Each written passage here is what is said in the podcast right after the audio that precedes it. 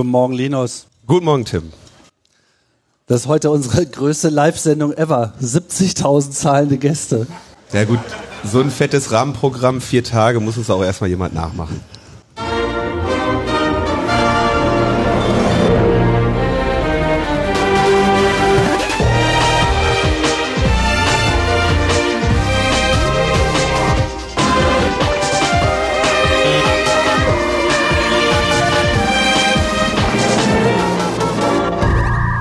Logbuch Netzpolitik Nummer 434 vom, was haben wir denn heute überhaupt eigentlich? Zweiter. 2. Juli 2022 live von der Fusion im Content und wir begrüßen ganz viele Gäste. Hallo, herzlich willkommen bei Logbuch Netzpolitik.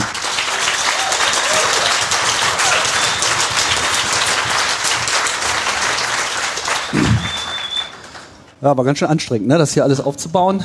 Ja, klar, also ich meine, den ganzen Acker hier, man, Tage hat das gedauert. die ganzen Dixies, regelmäßig lernen, die ganze Arbeit, die wir so äh, in sowas reinfließen lassen. Ja, die Leute machen sich gar keine Vorstellung davon, was es bedeutet, einen Podcast zu machen in diesen Zeiten. ja, hallo, äh, wir sind's, Tim und Linus. Ich bin Tim, das ist Linus. Und ähm, ja, vielleicht sollten wir trotzdem mal äh, zu Beginn kurz mal erzählen, wer wir eigentlich so äh, sind. Also wir sind zusammen, Logbuch Netzpolitik, ein Podcast, der, wie es schon vorhin anklang, echt seit elf Jahren sind wir jetzt schon unterwegs. Ich, ich glaube über zehn, noch nicht ganz elf, weiß ich nicht. Ich glaube, zehnjähriges hatten wir schon irgendwann. Also wir sind auf jeden Fall schon so lange auf Sendung, dass wir nicht mehr wissen, wie lange wir auf Sendung sind. Und machen das in der Regel so wöchentlich, so Pi mal Daumen. Klappt manchmal besser. Ste stets bemüht.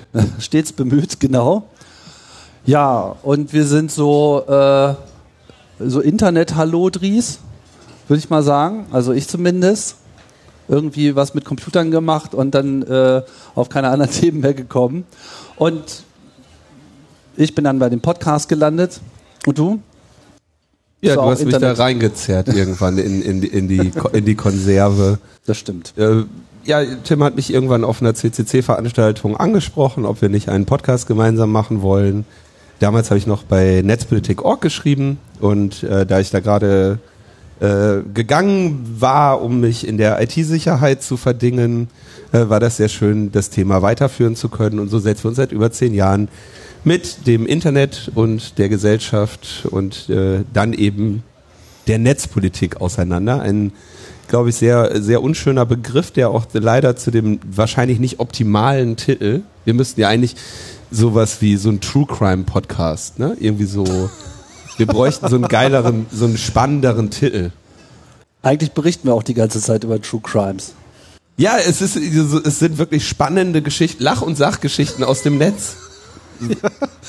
mit, mit, mit, mit, äh, garantiert schrecklichem Ende und zwischendurch äh, verschiedenen Wendungen und Aufregern. Ja. So würde ich, so würde ich das bezeichnen. Ja. Also wir haben uns auch so ein bisschen als, als psychischer, psychologischer Berater, psychologische Beratung, wie nennt man denn das? Begleithilfe Wir haben eine, für die tägliche Ach so, Dystopie. ja, ja, äh, natürlich, klar. Also ne? genau, wir, wir, wir wollten das, also die, die Podcast-Beschreibung äh, ist noch von, von damals, wo, wo wir gesagt haben, ähm, unaufgeregt das, The- das, das Geschehen kommentieren. Ja. Dieses Versprechen konnten wir nicht einhalten. Und in der Re manchmal versuchen wir auch ein bisschen unterhaltsam zu sein. Ja, genau. Geigenhumor nennt, nennt sich das. Unterhaltsam, genau, versuchen wir dann besonders immer, wenn wir mal äh, auf der Bühne sind. Ihr könnt euch vorstellen, das war in letzter Zeit jetzt mal nicht so oft. Von daher äh, müssen wir uns jetzt auch erstmal äh, wieder aus dem Corona-Pflegma befreien, was das betrifft. Aber wir haben es bisher immer so gehalten, dass wir uns mit Gästen äh, bestücken und zwar nicht irgendwelchen Gästen, sondern wir ziehen aus unserem erweiterten Umfeld Leute heran, die im weiteren Sinne als Aktivisten äh, gelten könnten. Ganz unabhängig davon, ob sie sich selbst so verstehen oder nicht. Ob das heute der Fall ist, werden wir noch rausfinden.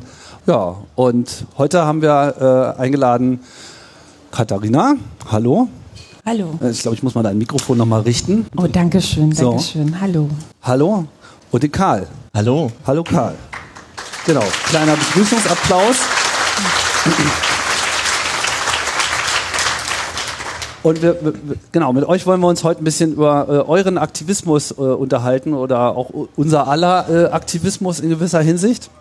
Ähm, Kata, so nennt man dich ja, Kata äh, ist vor allem als Autorin unterwegs mittlerweile, hat aber auch eine wilde Vorgeschichte, die werden wir uns gleich anhören. Und äh, Karl ist Hacker oder auch Internet-Einhorn. Schillerndes Internet-Einhorn. Schiller, schillerndes Internet-Einhorn, genau. Das müssen wir auf jeden Fall äh, auch gleich noch hinterfragen.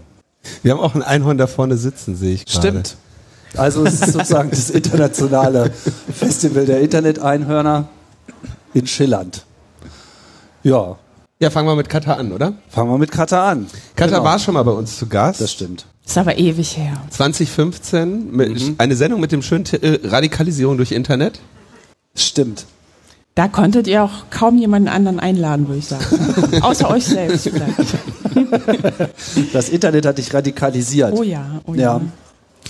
Genau, du hast nämlich eine äh, längere äh, Vorgeschichte aber auch. Und die haben wir damals, glaube ich, gar nicht so sehr ähm, thematisiert. Also abgesehen jetzt von der Radikalisierung durchs Internet. Aber ähm, eigentlich muss man ja mal alle Leute, die was mit Netzpolitik fragen, ob sie, was so ihre erste Computerbegegnung war. Äh, bei dir wurde das schon in die Wiege gelegt, wenn ich das äh, richtig entsinne. Ja, also wahrscheinlich meine erste Computerbegegnung ähm, ist verdrängt, vermute ich mal. Also ich bin in einem ITler-Haushalt aufgewachsen, wo es eigentlich immer Rechner gab. Also wenn irgendwas Schrott war, dann hieß es, Mami, mein Bildschirm ist Schrott. Und dann sagt sie, geh in den Keller, hol dir einen neuen. Das heißt, ähm, ja, beide Eltern programmiert und Ist das eigentlich schlimm? Weil meine Kinder wachsen ja auch in so einem ITler-Haushalt aus- äh, auf und ich frage mich immer, wie das wohl so ist. Das war super geil. Das war ja noch eine Zeit, wo Internet richtig teuer war und wir hatten halt über die Eltern dann ähm, gratis Internet, wo das halt noch recht teuer war. Und das war schon cool. Ne? Also ich war, hatte auch sehr früh einen Wikipedia-Account, wo ich selber auch Sachen geschrieben habe und äh, ja, hatte immer Internet, immer Rechner. Ich fand das vollkommen unbegreiflich, wie es anders sein kann. Ja, und das hat mich dann auf Abwege gebracht, wie offensichtlich. Und deshalb, du hast dich aber aufgeregt über die Wikipedia oder wie hast du das Display kaputt gemacht? Nee, das war, also ich habe irgendwann, also das war dann später zu Studienzeiten, ich habe erkannt, dass äh, Backups äh, so eine Sache sind. Manchmal funktionieren sie, manchmal funktionieren sie nicht.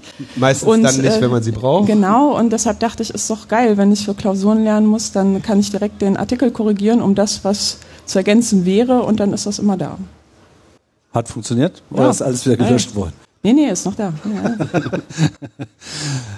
Ja, Und dann fing es aber an, dass dich, dass dir die Probleme der Politik und des, des Internets irgendwie in, ein Dorn im Auge wurden.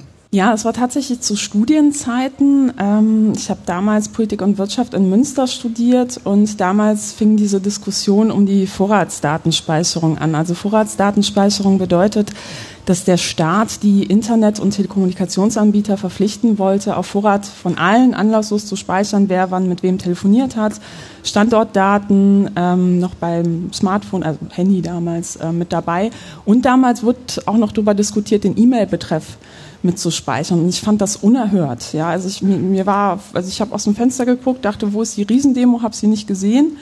Und ähm, ja, dann habe ich dann so ein Wiki gefunden vom Arbeitskreis gegen Vorratsdatenspeicherung, die sich damals so bundesweit in ganz vielen Städten gegründet haben. Und äh, ja, haben wir eine Demo gemeinsam organisiert und dann ging es immer weiter, würde ich sagen. der AK Vorrat, Genau. wie man ihn so schön nannte, der eigentlich auch, ich weiß gar nicht, das glaube Gibt's ich, noch, oder? äh, also geben tut ihn einerseits glaube ich noch, oder? Gibt's ihn noch? Ja, es genau. Aber aber vor allem, vielleicht verpasse ich jetzt gerade irgendwas oder erinnere mich nicht richtig, aber so in der Art und in der Form und dieser breiten Aufstellung für ein einzelnes Thema, gab es das so vorher? Gar nicht, oder? Ich glaube, das kannst du vielleicht besser bewerten als ich aufgrund des Ja, Alters. und siehst du mal, wie gut das funktioniert. Ja, ja also ich, ich Schon nicht mehr aufgrund des Alters. ist alles so lange her. Oder so, oder so. Äh, nee, das war schon ganz geil, weil da sehr viele unterschiedliche Leute da hinzugekommen sind. Ne? Also da waren einerseits Leute, die ähm, was mit IT gemacht haben oder zumindest einen IT-Background hatten, ähm, aber halt auch Leute, die aus ähm, ja, anderen aktivistischen Umfeldern kamen und ähm, einfach gesagt haben, so ja, das Thema hat mich jetzt getriggert. Ne? Also da geht's ja nicht nur ähm, darum, ähm, also irgendwie, das, also ist halt auch schlimm, dass meine Gespräche Gespräche mit meiner Oma dann halt äh, auf Vorrat äh, festgehalten werden von allen. Ähm, sondern halt auch Beratungsstellen. Ne? Also wenn ich beispielsweise bei einer Selbsthilfegruppe anrufe, Seelensorge, ne? beim Psychologen, aufgrund dieser Datenspur kannst du ja super viel über eine Person rausfinden. Und äh, mir war es vollkommen unbegreiflich, wie man das in der Demokratie wollen kann. Jetzt muss man sagen, ich bin gebürtig aus Polen, das heißt, ich bin mit so Horrorgeschichten über übergriffige Staaten auch groß geworden und mit Akten, die dann später dann ähm, ja Verwandte dann halt irgendwo rausgepult haben. Und ähm, ja, mir war es vollkommen unverständlich, wie man halt irgendwie so eine digitale Spur von jemandem erfassen will, ne, der halt nichts gemacht hat. Warum? Aber da hat ja bestimmt dein Computerverständnis schon mal auch er erheblich geholfen, weil ich entsinne mich noch gut, also mittlerweile ist das nicht mehr so, aber lange Zeit wurde das ja als nicht so schlimm gesehen, weil es ja nur nur Internet. Äh, es ist ja nicht das Gespräch, was aufgenommen wird und der Klassiker des Abhörens, ja, des Überwachens war ja immer so dieses ich nehme auf, was du sagst. Und das will man natürlich sowieso nicht, klar, aber diese ganzen Verbindungsdaten und so, das ist alles so technischer Kram. Heute sind wir mehr in dieser, wer hat uns verraten, Metadaten äh, in diesem Moment angekommen. Also ich nehme das so wahr, dass, dass das mittlerweile ein ganz anderes äh, Verständnis dafür gibt, weil wir jetzt einfach auch kollektiv alle mehr Erfahrungen damit gesammelt haben. Ja klar, aber damals war es ja auch so, da hatte noch nicht jeder ein Smartphone. Ne?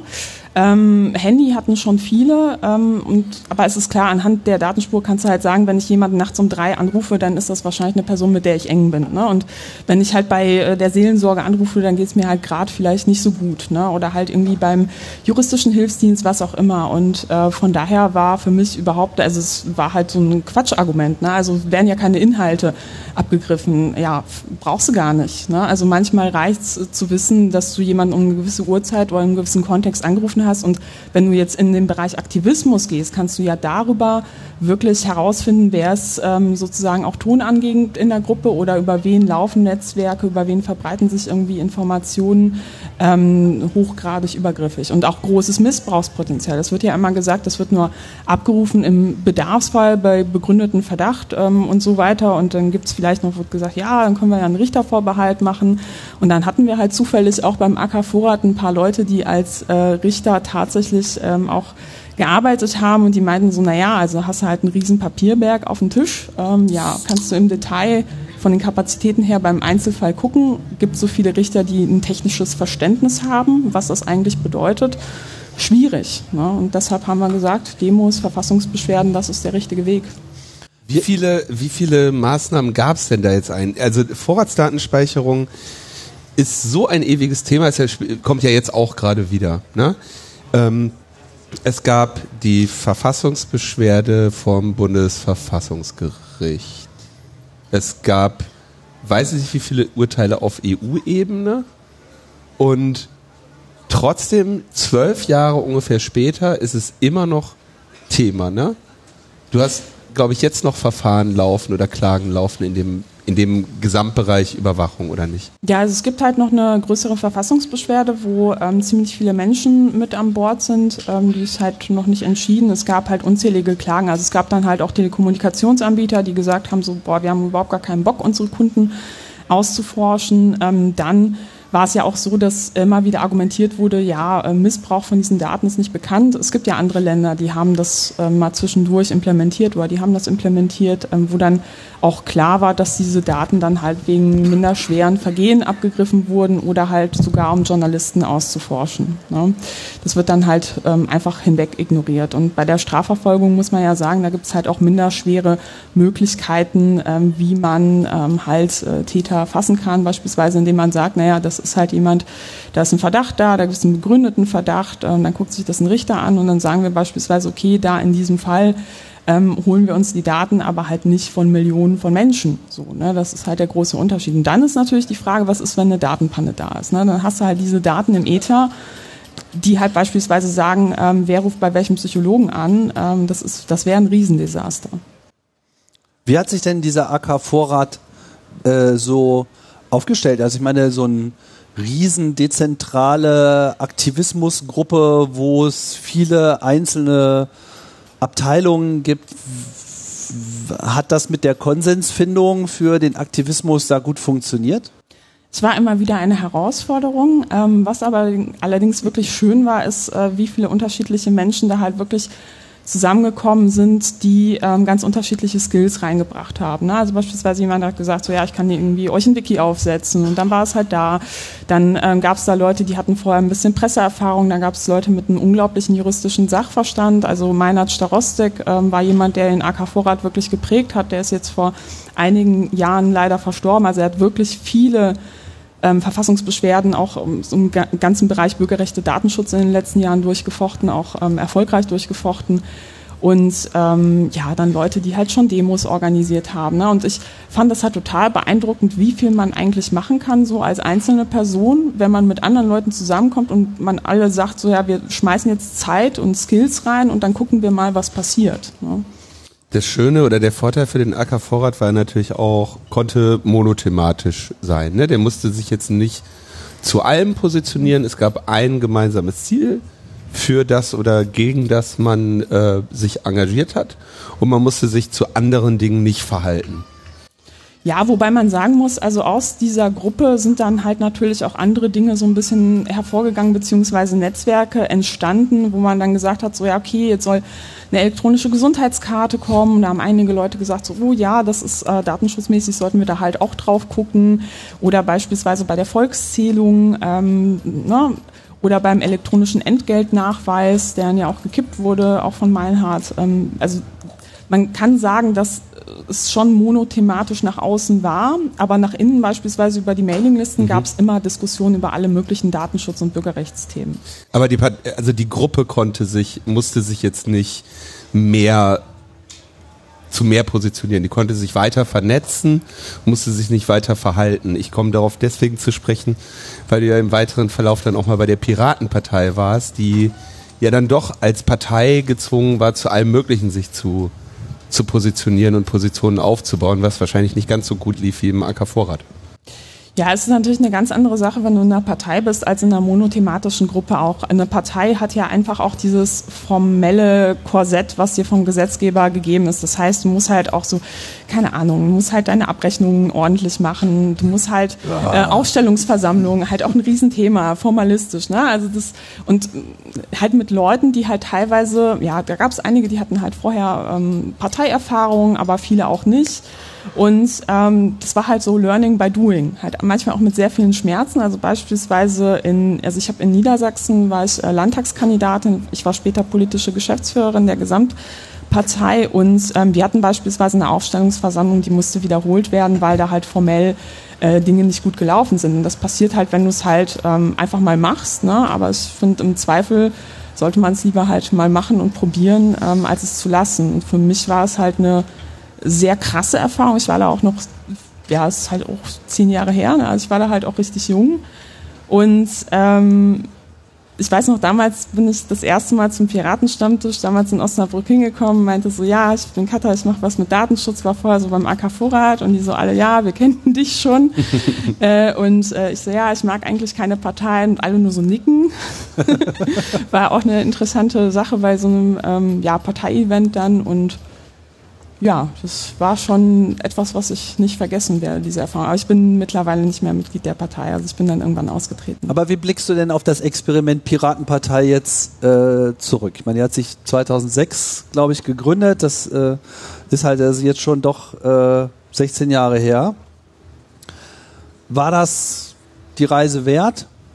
Total. Na, also wenn du überlegst, was für Debatten ähm, dadurch angestoßen wurden, wie viel Druck auf andere Parteien ausgeübt wurde, Strukturen zu ändern, innerparteiliche Demokratisierung zu machen, sowas wie Transparenzgesetze oder halt auch so Kleinigkeiten, dass halt irgendwie ja Dokumente irgendwie vom ähm, also von kommunalen ähm, Gremien halt irgendwie öffentlich zugänglich sind oder teilweise Livestreaming oder solche Geschichten. Das war ja nicht nur, also die Piraten waren in einigen Landtagen, aber was man gerne vergisst, ist, dass wir halt auch auf kommunaler Ebene in mhm. ziemlich vielen Städten präsent waren und ich würde auf jeden Fall sagen, dass sich was gelohnt hat. Ne? Also dass so Geschichten sind, dass beispielsweise die Grünen sagen, wir ähm, machen jetzt halt irgendwie, wir befragen unsere Mitglieder, wen wir halt wie aufstellen sollen oder wie unser nächster Bundesvorstand aussehen soll ähm, und machen das nicht nur über Delegierte. ähm, ich würde schon sagen, dass da die Piraten eine große Rolle gespielt haben. Was mich halt auch wirklich freut, ist, dass viele Leute, die ich von damals kenne, halt ihren Weg gegangen sind. Ne? Die sind teilweise in andere Parteien gewechselt. Ähm, teilweise sind sie halt in den Bereich Aktivismus gegangen und ähm, ja, wir haben da halt alle auch unsere Erfahrungen gesammelt. Ne? Also nicht alle waren geil, muss man dazu sagen, aber ähm, das Experiment war es auf jeden Fall wert. Äh, das kann man auf jeden Fall sagen. Gerade so diese, diese erste Generation, sage ich jetzt mal, Piratenpartei, die da alle bekannt waren, mit dir zusammen. Ich weiß jetzt nicht, ob das alles gleichzeitig war, aber wenn man da jetzt äh, Marina Weißband, äh, Felix Reda, äh, Christopher Lauer, Martin Delius, Anke Domscheit-Berg, Anke Domscheit-Berg jetzt äh, immer noch im Bundestag bei der Linksfraktion parteilos. Ähm, da sind schon eine ganze Menge außergewöhnliche Personen gewesen, die auch alle ihren Weg, wie du sagst, weitergegangen sind. Was ich mich, was, also das würde ich dich gerne mal fragen. Meine Hypothese war so ein bisschen, dass die Piratenpartei irgendwann leider überrannt wurde aufgrund ihrer Popularität und dann wahrscheinlich einfach einen, Haufen Mitglieder angezogen hat, die dann im weiteren Verlauf vielleicht dieses dieses Experiment oder dieses gut gestartete, äh, diese gut gestartete Bewegung irgendwie in ihren Fängen hatten und kaputt gemacht haben. Ich, durch innere Zerwürfnisse, Widersprüche. Ich hatte wirklich so ein bisschen den Eindruck, dass ähm, ja auch insbesondere teilweise vom Spiegel oder von so einem Blog wie Popcorn Piraten halt wirklich immer wieder auch in der Piratenpartei selber die Leute gegeneinander aufgehetzt wurden und die, dieser Streit dann so in der Öffentlichkeit ausgeweidet wurde von vielleicht Journalistinnen, die ja vielleicht auch begeistert waren, dass sie zum ersten Mal die Möglichkeit hatten, so tiefe Einblicke in eine interessante Partei zu bekommen und, und das dann irgendwie äh, sehr, sehr genussvoll auseinandergenommen haben. Würdest du das auch so, oder hast du das auch so wahrgenommen oder würdest du sagen, es lag an was anderem? Ja, ich würde da schon sagen, dass Außenwahrnehmung und Innenwahrnehmung weit auseinandergehen. Also was ich oft gefragt werde, also was ich auch Jahre später manchmal so ähm, bei Interviews hintenrum gefragt wurde, so ja, sag mal, ne, damals beim Piraten, da hast du ja auch mega viel Hass und Streit hinter den Kulissen. Das muss ja unglaublich krass für dich gewesen sein, muss ich immer sagen, so nee, habe ich gar nicht erlebt tatsächlich selbst. Also es gab Streit und es gab Konflikte, aber wenn ich das mit anderen Parteien vergleiche, war es nicht außergewöhnlich muss ich sagen. Ähm, aber es wird halt öffentlich auf Twitter ausgetragen, ne? wo man sagen muss, es ist halt heute bei anderen Parteien, also heute hast du halt beispielsweise Spiegelartikel, irgendwie zwei Bundestagsabgeordnete kacken sich an, das ist halt, ja, jetzt nicht außergewöhnlich, aber damals war es außergewöhnlich. Ne? Mhm. Ne? Von daher kann ich halt auch verstehen, dass es natürlich auch ein interessantes Phänomen für den Journalismus war. Aber ähm, ja, ich muss sagen, ähm, nach innen hin habe ich jetzt nicht erlebt, ähm, also muss ich sagen, dass da die Innen- und Außenwahrnehmung einfach sehr stark auseinandergegangen sind. Ne? Also klar wirst halt angekackt mal von irgendwem, wenn du halt im Bundesvorstand einer Partei bist, aber das ist halt das, der Deal, den du dann eingehst, worauf du dich einstellst. Ne? Also mit Verantwortung kommt natürlich auch, dass Leute sagen, so ja, hier, das war nicht optimal, das, damit muss man halt umgehen können. Also Piratenpartei war auf jeden Fall eine politische Konfetti-Kanone, das kann man schon sagen. Das hat ordentlich geknallt, da war es auch ganz schön bunt. Also es war äh, manchmal ein bisschen schmerzhaft mit anzusehen, aber es war insgesamt auf jeden Fall etwas, wo, wie du schon gesagt hast, äh, was angestoßen wurde, was sich wahrscheinlich jetzt erst Jahre später richtig manifestiert durch die Leute, die halt da, dabei bleiben und ihren eigenen Weg gehen. Würdest du sagen, es war, war zu früh? Nee, kann man, oder zu früh für ihre Zeit? Ja, also was heißt zu früh? Ne? Also vielleicht hätte man noch früher anfangen können. Ne? ähm, ja, aber äh, insgesamt so das Thema Datenschutz, Netzpolitik, äh, Transparenz, äh, Korruptionsbekämpfung, ähm, die Themen sind ja schon gesetzt worden und haben andere Leute unter Druck gesetzt beziehungsweise andere Parteien unter Druck gesetzt. Und wenn wir uns ja auch immer sagen, es gibt ja in anderen Parteien auch Leute, die das Thema schon immer auf dem Schirm hatten, die aber einfach nicht gehört wurden. Ja. Und das war indirekt natürlich auch Rückenwind ähm, für diese Menschen. Und ähm, ich sehe das halt gar nicht so in diesem ähm, Parteienkorsett. Äh, also wie gesagt, ich habe damals gesagt, Partei ist eigentlich nicht so mein Ding. Es ist nach wie vor nicht. Und ich muss äh, aus ganzem Herzen sagen, mich freut das halt, wenn Leute, die deren Inhalte ich gut fand, ähm, dann halt plötzlich ähm, eine größere Rolle in anderen Parteien, beispielsweise bei den Grünen oder bei den Linken gespielt oder haben. Oder auch außerhalb der Oder Parteien. auch außerhalb, klar. Also Marina Weißband ist ja mittlerweile... Ist bei den Grünen.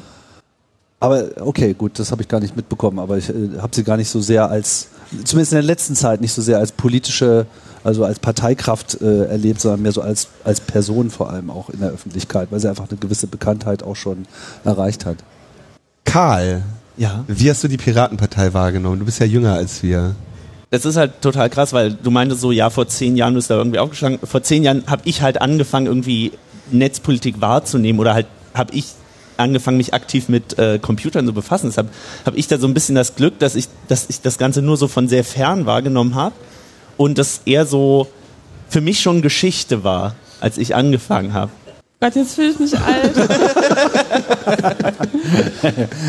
Aber ich merke auch, ich merke auch jetzt noch, wie es halt total strahlt und wie viel, wie viel halt Networking, wie viel irgendwie Leute, die sich kennen, die zusammen coolen Aktivismus auch jetzt noch machen, eben aus der Zeit bestehen. Und da kommen wir später auch noch drauf auf. Zur Forschung hat da einige ähm, Connection, die irgendwie piratenbasiert sind. Also du, für dich war das alles schon Geschichte. Ja, das ist überhaupt nicht verletzend jetzt für uns. Ähm, da kommen wir locker mit. Ich, Na, ich man rede mal ja- weiter mit Katha, ja. Ja, mach mal. Aber man muss ja sagen, also die Piraten haben ja tatsächlich noch ähm, einen Abgeordneten im EU-Parlament. Das ist auch Breyer. jemand, den ich halt auch unglaublich lange kenne, nämlich vom AK Vorrat. Ähm, Dr. Patrick Breyer, halt auch äh, Jurist, Richter an zahlreichen Verfassungsbeschwerden mit beteiligt. Und ich muss sagen, allein, dass ähm, jemand wie er ähm, halt in einem Parlament sitzt, äh, dafür hat sich äh, die ganze Geschichte gelohnt, muss ich sagen. Ne? Weil es halt ähm, jemand ist, für den ich wirklich meine Hand ins Feuer legen würde, wenn es in, um Kompetenzfragen im Bereich äh, Datenschutz geht. Und es gibt ja gerade auch diverse Debatten auf europäischer Ebene, ähm, Chatkontrolle, ne? also dürfen Staaten halt äh, übergriffigerweise auf ähm, Telekommunikationsdaten, ähm, Kommunikationsdaten zugreifen und da jemanden einfach zu sitz sitzen zu haben, der an dem Thema halt schon viele, viele Jahre dran ist. Das finde ich so krass bei Patrick. Der hat seit Jahren ist er mit dieser Chatkontrolle dran. Er sagt immer, Leute, da kommt was, Chatkontrolle, aufpassen. Der hat die Domain schon seit Jahren und denkst immer so, Junge, ich, ich, ich Patrick höre hat ganz viele Domains schon. Ja. ich, ich sehe es irgendwie nicht, das ist doch völliger Irrsinn, was sie sich da ausgedacht haben. Damit kommt ihr doch nie durch. Und er dann so, ja doch, hier müsst ihr mal gucken.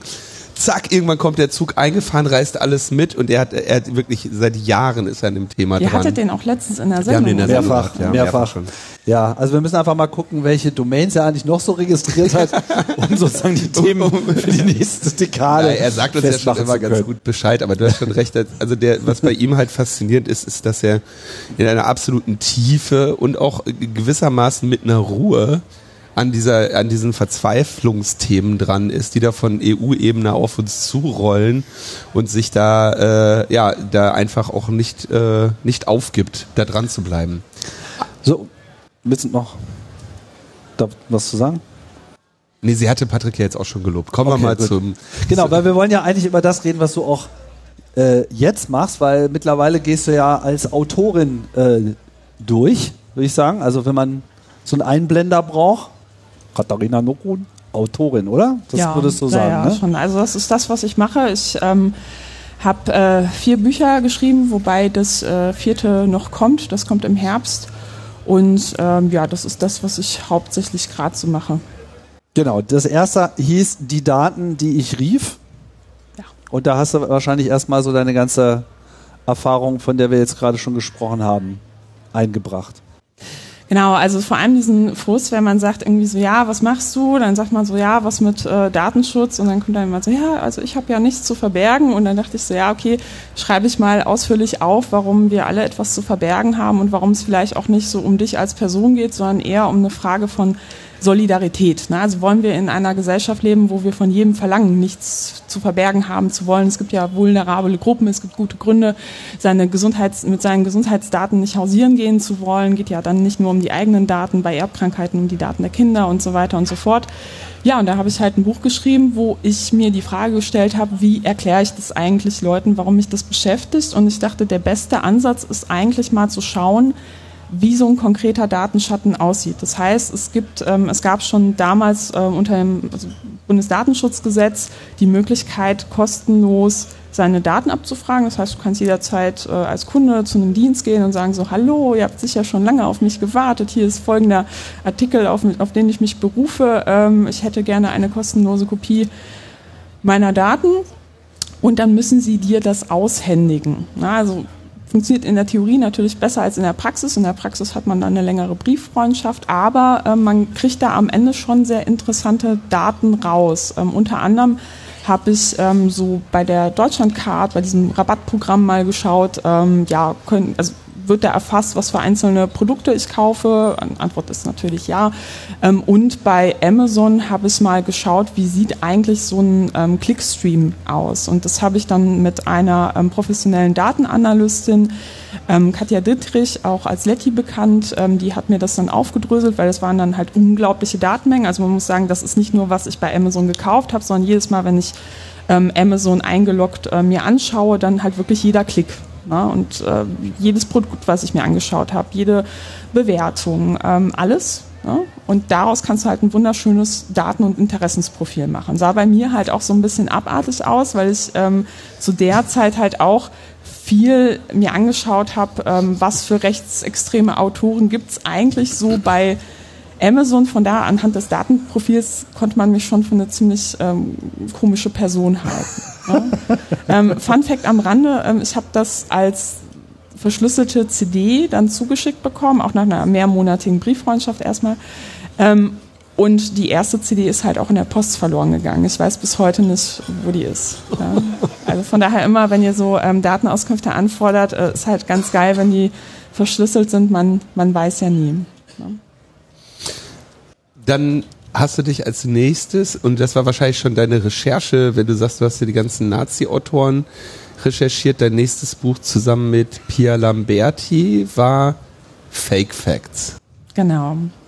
Ja, also da muss man noch zwischenschalten. Ähm, es haben, ähm, also meine Familie hat einen Migrationshintergrund. Äh, wir kommen aus Polen und äh, dementsprechend äh, ist mein Verhältnis zur AfD und ähm, ja, ich habe eine Zeit lang in meinem Blog halt so die Wahlprogramme der AfD analysiert, um transparent zu machen, was für ein Quatsch da drin steht. Und das ist dann halt viral gegangen, was zur Folge hatte, dass ich sehr viel Fanpost bekommen habe, wo dann halt irgendwie ähm, sehr offensichtlich war, dass ich dann in diverse Verschwörungserzählungen eingebaut wurde. Also da haben irgendwie Leute geschrieben, so ja, irgendwie cool, dass du damals diese Soli-Aktion ähm, oder Demos Solidarität für Edward Snowden gemacht hast, aber du wirst doch jetzt von der jüdischen Weltelite bezahlt. So, du musst das schreiben. So, ne? Ach, du bist das. Äh, genau, ich bin das. Mhm. Und ähm, es hört sich jetzt so lustig an, aber ich war dann halt auch wirklich mit irgendwie äh, Todeslisten und ähm, dass Leute mir geschrieben haben, wir ähm, machen dich kalt und so, äh, du gehörst ins KZ, du bist eigentlich Jüdin.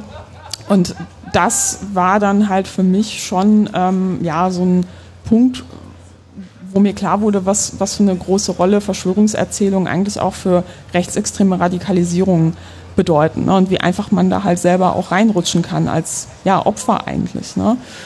Und Pia Lamberti ähm, ist Sozialpsychologin und forscht seit vielen Jahren zu der Frage, warum glauben Menschen eigentlich an Verschwörungsideologien. Und dann ähm, habe ich sie besucht bei einem Forschungsaufenthalt im Ausland und dann sind wir durch die Wüste gewandert und dann kam so die Idee, ja, lass mal unsere Kompetenzen zusammenschmeißen und ähm, Buch zusammenschreiben. Und wir hätten niemals gedacht, dass dieses Buch dann inmitten einer Pandemie rauskommt, wo dann halt plötzlich in Berlin Zehntausende äh, Leute mit komischen Plakaten ähm, rumstehen. Und ähm, ja, das mit der Bedrohungslage in Bezug auf die eigene Person wurde dann halt auch nochmal deutlich krasser, weil wir dann beide natürlich auch Feindbild für diese Szene waren weil wir in dem Buch uns sehr kritisch natürlich mit diesem Phänomen beschäftigt haben und auch sehr klar gemacht haben, so hey, diese Bezüge zu Rechtsextremismus, die gab es schon immer. Ja, also selbst wenn du sagst, so ha, also eine Standardfrage war von Journalistinnen und Journalisten halt auch oft, was ist denn die lustigste Verschwörungserzählung? So was, ne, am Ende des Interviews nochmal so irgendwie was, was Fröhliches, ja. Ich fasse den Eindruck, da muss man sagen, so, na ja, also selbst wenn man sich die Leute anschaut, die irgendwie an außerirdische Echsenmenschen glauben, ähm, im, Endeffekt ist das eine Entmenschlichung dieser Person, nach dem Motto, auch wenn ich einen Anschlag auf die ausübe, das ist ja nicht mal ein Mensch, sondern das ist ein Alien. Und ähm, da gibt es sehr starke Antisemitismusbezüge. Ja, so richtig lustig ist, also äh, ich kann das sehr gut nachvollziehen, wenn man so mal drauf blickt, da sind wirklich lustige Sachen bei, aber die treiben das halt leider in eine Richtung, die dann wirklich überhaupt nicht mehr witzig ist und wer, wie sagte, ich weiß gar nicht, wer der, wo der, woher der Satz kommt, aber wer einen Scheiß glaubt, glaubt auch den nächsten Scheiß. Das ist tatsächlich, also es ist wirklich ein Sog. Ne? Also die Leute kommen wegen einer, äh, irgendeiner Geschichte oder halt ähm, in solche Milieus rein und sie werden konstant gefüttert mit äh, Sachen, die halt immer weitergehen. Ne? Also das, äh, wenn man sich länger diese Telegram-Gruppen anschaut, merkt man sehr schnell, wohin die Reise geht. Ne? Also es ist halt Esoterik äh, gepaart mit ähm, Verschwörungs- Glaube zu, zum Thema Corona und dann hast du ein paar Reichsbürger-Posts dazwischen. Keiner findet es problematisch, der da ist. Ne? Und dann wird immer gesagt, ja, wir sind für Meinungsfreiheit gegen Zensur. Wenn du einen Faktencheck postest, bist du raus. Ja, dann wirst du sofort halt rausgekickt bei vielen Gruppen. Und ähm, da spielen natürlich Online-Plattformen auch eine Rolle, weil ähm, es schon seit Jahren diese Kritiker vor Corona, eine Riesendiskussion, inwiefern nicht diese Vorschlagsalgorithmen, beispielsweise mhm. bei YouTube, aber auch Feed-Algorithmen wie, ähm, also bei Facebook, ähm, aber auch Instagram, ob die das nicht befeuern. Ja, und wenn man sagt, wenn man sich neuere Netzwerke anschaut, wie beispielsweise TikTok, wo es wirklich darum geht, dass man den nächsten Kontakt vorgeschlagen bekommt und analysiert wird, wie schnell wische ich das weg, je nachdem werde ich in eine andere Richtung gelenkt das ist keine kleine Frage, sondern Plattformen haben da schon eine ziemlich große Macht. Wie würdest du denn, und das ist, glaube ich, was ihr dann im, mit dem nächsten Buch äh, versucht habt, zu, also im ersten Buch erklären, okay, wie, wie funktionieren diese Denkströme, warum funktioniert das überhaupt und was gibt's da und wohin führt das? Und dann ist aber natürlich die Frage, okay, was machen wir jetzt dagegen? Hm. Ja, so ähm, es gab halt äh, ähnlich, muss ich sagen, wie bei der ganzen Pegida-Debatte ja auch immer wieder diese ähm, Stimmen, die in der Öffentlichkeit gesagt haben, so ja, wir müssen mit den Leuten reden und dann lass doch in die Talksendung einladen und dann gewinnt das bessere Argument. Und dann muss man sagen, so naja, da haben wir schon sehr schlechte Erfahrungen beim Thema Klimawandelleugnung gemacht. Ähm, das ist so eine False Balance, ja, ein unbedarfter Zuschauer, der sich das anschaut, ähm, denkt sich dann so, ja, die Wahrheit wird in der Mitte liegen, ähm, ist dann ein vollkommen falscher Eindruck, muss man sagen. Und gleichzeitig muss man sagen, dass bei Menschen, die vollkommen in diesen Weltbildern drin sind, äh, da kommt man kaum noch mit Argumenten durch. Ja? Also wie will man mit jemandem diskutieren, der sagt, die Wissenschaft als Ganzes ist Teil einer Verschwörung, da kann man ja gar nicht mehr mit wissenschaftlichen Studien beispielsweise zum Thema ähm, Corona argumentieren oder zum Thema Impfung argumentieren. Ähm, Faktenchecks kommen bei so Leuten kaum noch an, weil sie eben sagen, naja, die Faktenchecker, die, die sind natürlich auch Teil der Verschwörung. Also für die Leute, wie gesagt, Pia und ich sind ähm, ja auch mit Teil äh, von irgendwelchen Netzwerken, wahlweise alles Mögliche. Und ähm, in solchen Fällen ist eigentlich oftmals das private Umfeld ähm, so die letzten Leute, die halt überhaupt noch irgendwie durchdringen können, weil man eben so eine Vertrauensbasis hat, wo man sagt, so, naja, ich vertraue den Medien nicht, in Anführungsstrichen den Medien, ähm, oder halt ähm, ja, Wissenschaftlerinnen, Wissenschaftlern, ähm, aber irgendwie mit meiner Schwester, ähm, da höre ich noch zu, wenn sie mir was sagt. Und da haben wir eben ähm, nach dem gemeinsamen ersten Buch halt noch einen Ratgeber ähm, gemeinsam geschrieben, wo wir eben gezielt auch mit Beratungsstellen ähm, gesprochen haben gefragt haben, so wie gehe ich denn damit um. Ja, aber auch ganz klar gesagt haben, so naja, auf privater Ebene, wenn das Schwester, Bruder ist, man macht sich ja auch Sorgen, im, gerade im Gesundheitsbereich, ne, weil die Leute dann halt auch wirklich problematische Entscheidungen treffen. Man denkt halt immer so, naja, das ist ein Corona-Thema und wenn Corona vielleicht eines Tages nicht mehr Thema ist, dann ist es nicht mehr wichtig. Aber es gibt eben immer wieder diese Geschichten, dass Leute in diese Szenen reinkommen, ähm, gesund sind, dann denkt man, ja, ist halt okay, mach was du willst, dann nimm halt Zucker, wenn du irgendwie erkältet bist. Meinetwegen hilft der Placebo-Effekt, aber dann, wenn sie eines Tages Krebs bekommen und dann wieder auf irgendwelche esoterischen Produkte setzen oder das, was ihnen bei Telegram beworben wird oder sogar Chlorbleiche trinken, das ist auch ein Riesenthema auf Telegram, ähm, dann können sie wirklich daran sterben. Ne? Und deshalb muss man sagen, je früher man interveniert, gerade bei Gesundheitsthemen, desto besser.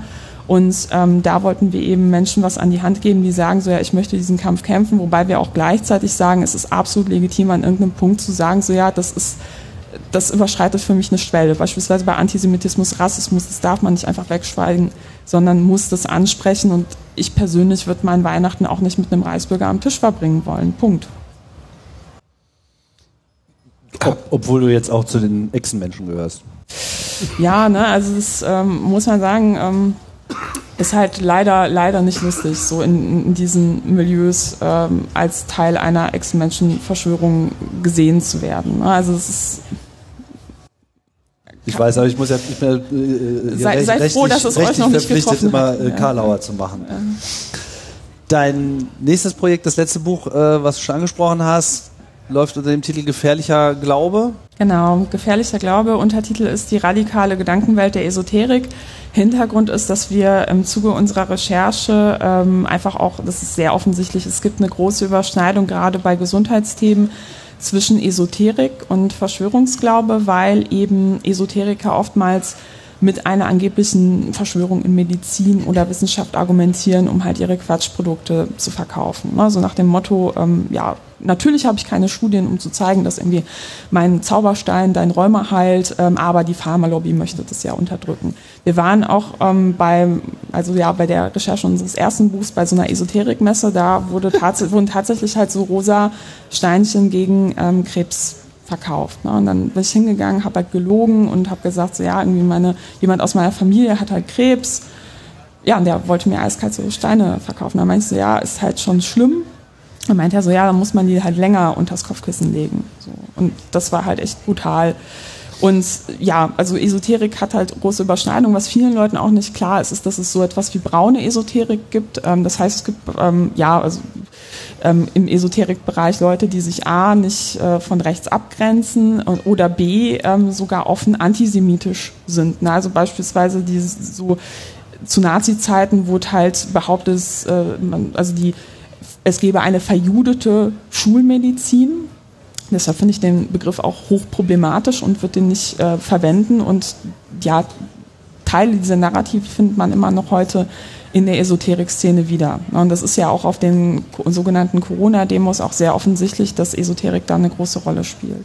Glaubst du, diese Leute, die auf diesen Messen sind und diese Steinchen verkaufen, die glauben das oder sind das äh, Betrügerinnen und Betrüger?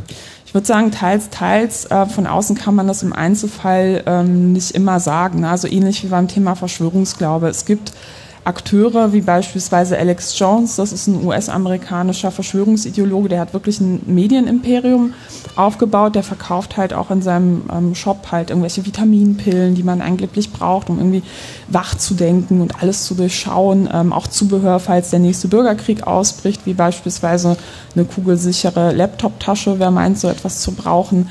Und ähm, im Esoterikumfeld lässt sich unglaublich viel Geld äh, mit Gesundheitsthemen also machen. Ne? Und im Einzelfall finde ich, ist es für den Betroffenen recht egal, ob derjenige überzeugt davon ist, dass es wirkt oder ob er sagt, so ja, ist mir egal, Hauptsache ich mache Geld, weil es auf dasselbe hinausläuft. Ähm, ja, also ich würde sagen, teils, teils. Aber viele sind tatsächlich wirklich selber auch überzeugt. Ne? Also nehmen das Zeug auch selbst.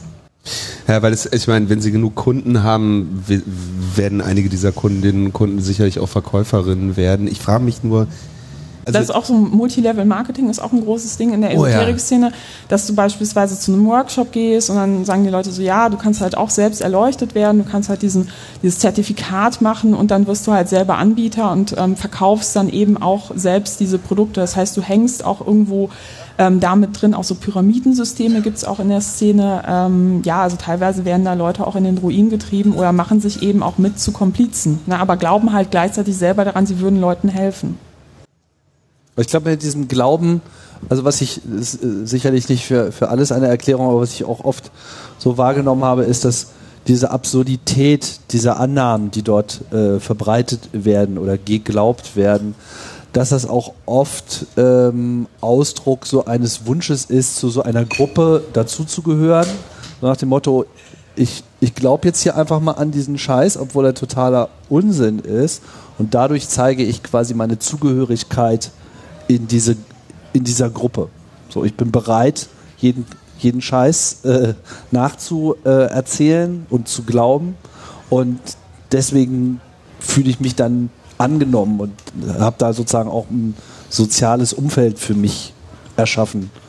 Also man hat natürlich, also es gibt, da gibt es halt tatsächlich sehr starke Ähnlichkeiten zwischen Verschwörungsglaube und Esoterik. Du hast halt das Gefühl, du bist einer der wenigen, die den Durchblick haben. Du bist einer der wenigen, die erleuchtet sind sozusagen. Das Gefühl habe ich auch. Ja, schön. Äh, möchtest du einen Heilstein kaufen? ich habe noch welche dabei. Nein, ähm, Spaß beiseite. Ähm, ist ja tatsächlich auch ein sehr ernstes Thema. Ähm, aber dieses, ähm, auch diese Illusion, die Kontrolle über diese, eine Situation zu haben, kann auch eine Rolle spielen. Ne? Also man hat, also es gibt beispielsweise die Studien, die zeigen, dass sogenanntes magisches Denken ähm, eher ausgeprägt war, also bei einem untersuchten Fall in Regionen, die ähm, stark von kriegerischen Konflikten gebeutelt waren im Vergleich zu anderen Regionen. Das heißt, es kann sein, dass einige Leute so diese Illusion schaffen, ich kann selber meine Umwelt durch irgendwelche magischen Rituale beeinflussen, weil mir das ja Sicherheit gibt. Ne? Also ist halt besser zu ertragen für einige Leute aus, als Chaos. Und das ähm, ist halt ähnlich auch beim Verschwörungsglaube, weil man hat das Gefühl, naja, der Plan ist nicht schön, den es da gibt, aber zumindest gibt es einen Plan und ich kenne ihn und ich bin einer der wenigen, die Bescheid weiß. Und natürlich, es gibt, also auf emotionaler Ebene ist das eine einfache Geschichte. Es gibt die Guten, es gibt die Bösen beim Verschwörungsglauben. Also die Verschwörer und die, die dagegen kämpfen, das sind automatisch die Guten. Du wertest dich auf. Ne? Das ist auch eine Heldengeschichte. Mhm. Und bei der Esoterik glaubst du, du kämpfst halt sozusagen auf der Seite des Lichts, ne? gegen die Seite der Dunkelheit. Das ist halt eben auch so ein Framing, was oftmals äh, benutzt wird. Und das ist natürlich eine viel einfachere Geschichte, als zu sagen, naja, die Welt ist super kompliziert. Ne? Und vieles, was passiert, passiert vielleicht aus Zufall, nicht mit Absicht. Ähm, gerade im politischen Bereich Inkompetenz spielt eine sehr große Rolle, würde ich sagen. Und ähm, ja, stattdessen hast du halt diese ja, Hollywood-Geschichten, kann man fast sagen. Ne? Würdest du äh, auch oder würdest du zustimmen? Habt ihr Belege dafür gefunden, dass, sag ich mal, so ein Glaube an Verschwörungsmythen oder ähm, ja, vielleicht Esoterik ist wahrscheinlich zu, zu, zu, zu niederschwellig oder zu schwer zu erfassen. Ich habe so ein bisschen den Eindruck, dass, die, dass es bei Menschen verbreitet ist, die in irgendeiner Form eine traumatische Erfahrung hatten. Also ich meine jetzt gar nicht das, was wir unbedingt als Trauma ähm, bezeichnen, aber die Wende. Ein Land, ein Staat, äh, alles, woran du geglaubt hast, existiert vom einen auf den anderen Tag nicht mehr und alles um dich herum ist neu. Ne? Du musst eine komplett neue Gesellschaft lernen, weil dein äh, das Land, in dem du aufgewachsen bist, auf einmal nicht mehr existiert und jetzt andere andere Fahnen und wehen und andere Gesetze ähm, gelten und die Karriere, auf die du gesetzt hast, jetzt auf einmal nichts mehr wert ist. Ähm, oder eine Pandemie, die viele Menschen an die Grenzen dessen bringt, wo, wo, worauf sie sich mit dem Leben vorbereitet haben. Ist, geht das in die Richtung, was du gerade sagtest, dass bei, das ist, oder in kriegerischen Bereichen, das ist ja eh ähnlich, ist ja auch ein absolutes Trauma, was alles, was man an Sicherheit und sonstigen hatte, plötzlich weg ist? Kommen, ist das ein Nährboden im weitesten Sinne dafür? Also beim Thema Verschwörungsglauben gibt es tatsächlich Studien, die zeigen, dass Menschen in Kontrollverlustsituationen anfälliger werden für solche Geschichten. Und es gibt Studien, die wirklich zeigen, dass ähm, Menschen mit einer hohen Verschwörungsmentalität, die dann so gemessen wird mit standardisierten Fragebögen, dass die auch ähm, eher dazu neigen, Muster zu sehen, wo keine sind. Ne? Also das ähm, wurde halt in einer Studie abgefragt, indem man, also wir kennen das vielleicht vom Augenarzt, wenn wir hingehen und der testet, ob wir halt irgendwie gut Farben sehen können, dann sieht man so Pixelmuster und muss dann sagen, sieht man da halt ein Bild. Ne? Und da hat man denen ganz viele von diesen Pixelbildern gezeigt und gesagt, so ja, irgendwo sind hier Grafiken versteckt. Also kannst du sagen, wo? Und ähm, ja, Menschen mit einer hohen Verschwörungsmentalität haben dazu geneigt, äh, Muster zu sehen, wo keine waren. Also sie haben dann halt eher sich etwas so zusammenkonstruiert. Und beim Thema Esoterik mit, ähm, ja, also es gibt einzelne Studien, die haben sich das beispielsweise in Konfliktregionen das Ganze angeschaut.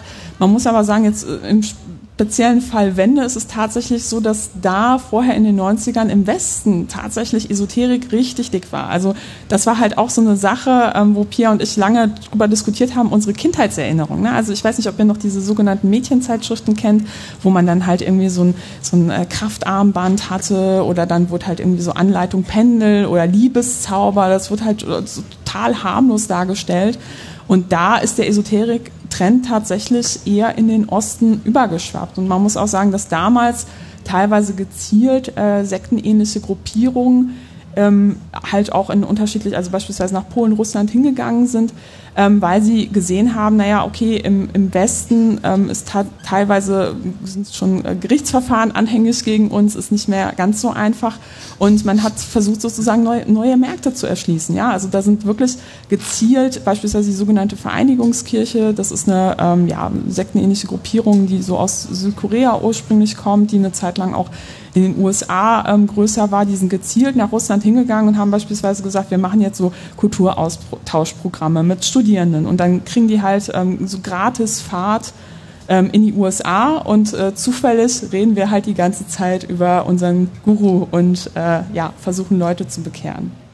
Jetzt so. hast du dich so viel damit auseinandergesetzt. Kannst du uns allen noch einen Tipp mitgeben, wie wir dieses Problem loswerden? Weil das ist, also Verschwörungsmythen, Esoterik, also wir, man kann ja wirklich über viel auch diskutieren an, an gesellschaftlichen Herausforderungen, aber wenn Menschen sich wirklich ja der, also der Erkenntnistheorie verweigern oder eine andere äh, anwenden, kannst du ja über nichts mehr mit denen reden. Ne? Also wenn, das, das ist auch tatsächlich das, was mir jetzt gerade mit dieser äh, Corona-Pandemie so Sorgen macht, dass da ja wirklich eine ganze Reihe oder scheinbar neue Ausbrüche von von äh, ja, Verschwörungsglaube äh, da waren. Vielleicht, ähm, du wirst es besser wissen, waren die eh schon immer da. Die haben nur die neue Situation jetzt gehabt.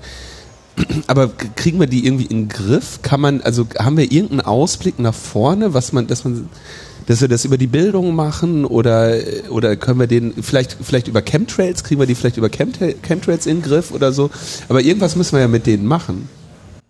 Ja, ich glaube, das Wichtigste ist halt Leuten wirklich mitzugeben, ähm, nimmt das ernst. Ne? Also wenn ihr jemanden im Umfeld habt, äh, der so komische Dinge von sich gibt, äh, je früher ihr interveniert, desto größer ist die Chance, sowohl bei Esoterik als auch bei Verschwörungsglauben. Ne? Also wie gesagt, wenn es halt äh, so ist, dass man plötzlich in einer Pandemie ist ne? oder halt die Person beispielsweise Krebs hat und dann auf Heilsteine setzt, dann in der Situation, wenn jemand schon Jahre in diesem Milieu ist, ist es super schwierig. Ne? Und ähm, von daher, ja, wenn jemand äh, mit komischen Links äh, um die Ecke kommt oder beim Familienessen komisch abdriftet, ähm, je früher ihr was sagt, ähm, desto größer ist die Chance, dass ihr eigentlich auch keine große anstrengende Diskussion habt, sondern jemanden da wirklich schnell rausholen könnt. Während den Anfängen sozusagen. Genau. Super, Katha. Sorry, war halt nicht unterhaltsam und lustig. Das, das tut mir sehr leid. Du äh, tickst auf jeden Fall die Box super informativ und wichtig und das, äh, deswegen haben wir dich ja auch eingeladen. Unsere Sendung ist nie lustig, nie ja, wirklich äh, lustig. Ich habe ich hab leider das angekündigte äh, Runen-Yoga jetzt gar nicht angesprochen im Vorgespräch. Ja, wir haben über braune Esoterik gesprochen, da habe ich angesprochen, dass es in den 1920ern tatsächlich Runen-Yoga äh, gab. Das kam so aus dem äh, Umfeld der Ariosophie, so rechtsextreme Esoterik und das wurde auch nackt gemacht. Das machen wir dann nach der Sendung. Ja. Da kann ich wenigstens noch den Reiz verstehen, ja, aber das. oh Mann. Na gut. Vielen Dank, Katar. Jetzt müssen wir aber, genau, den Applaus einsammeln hier.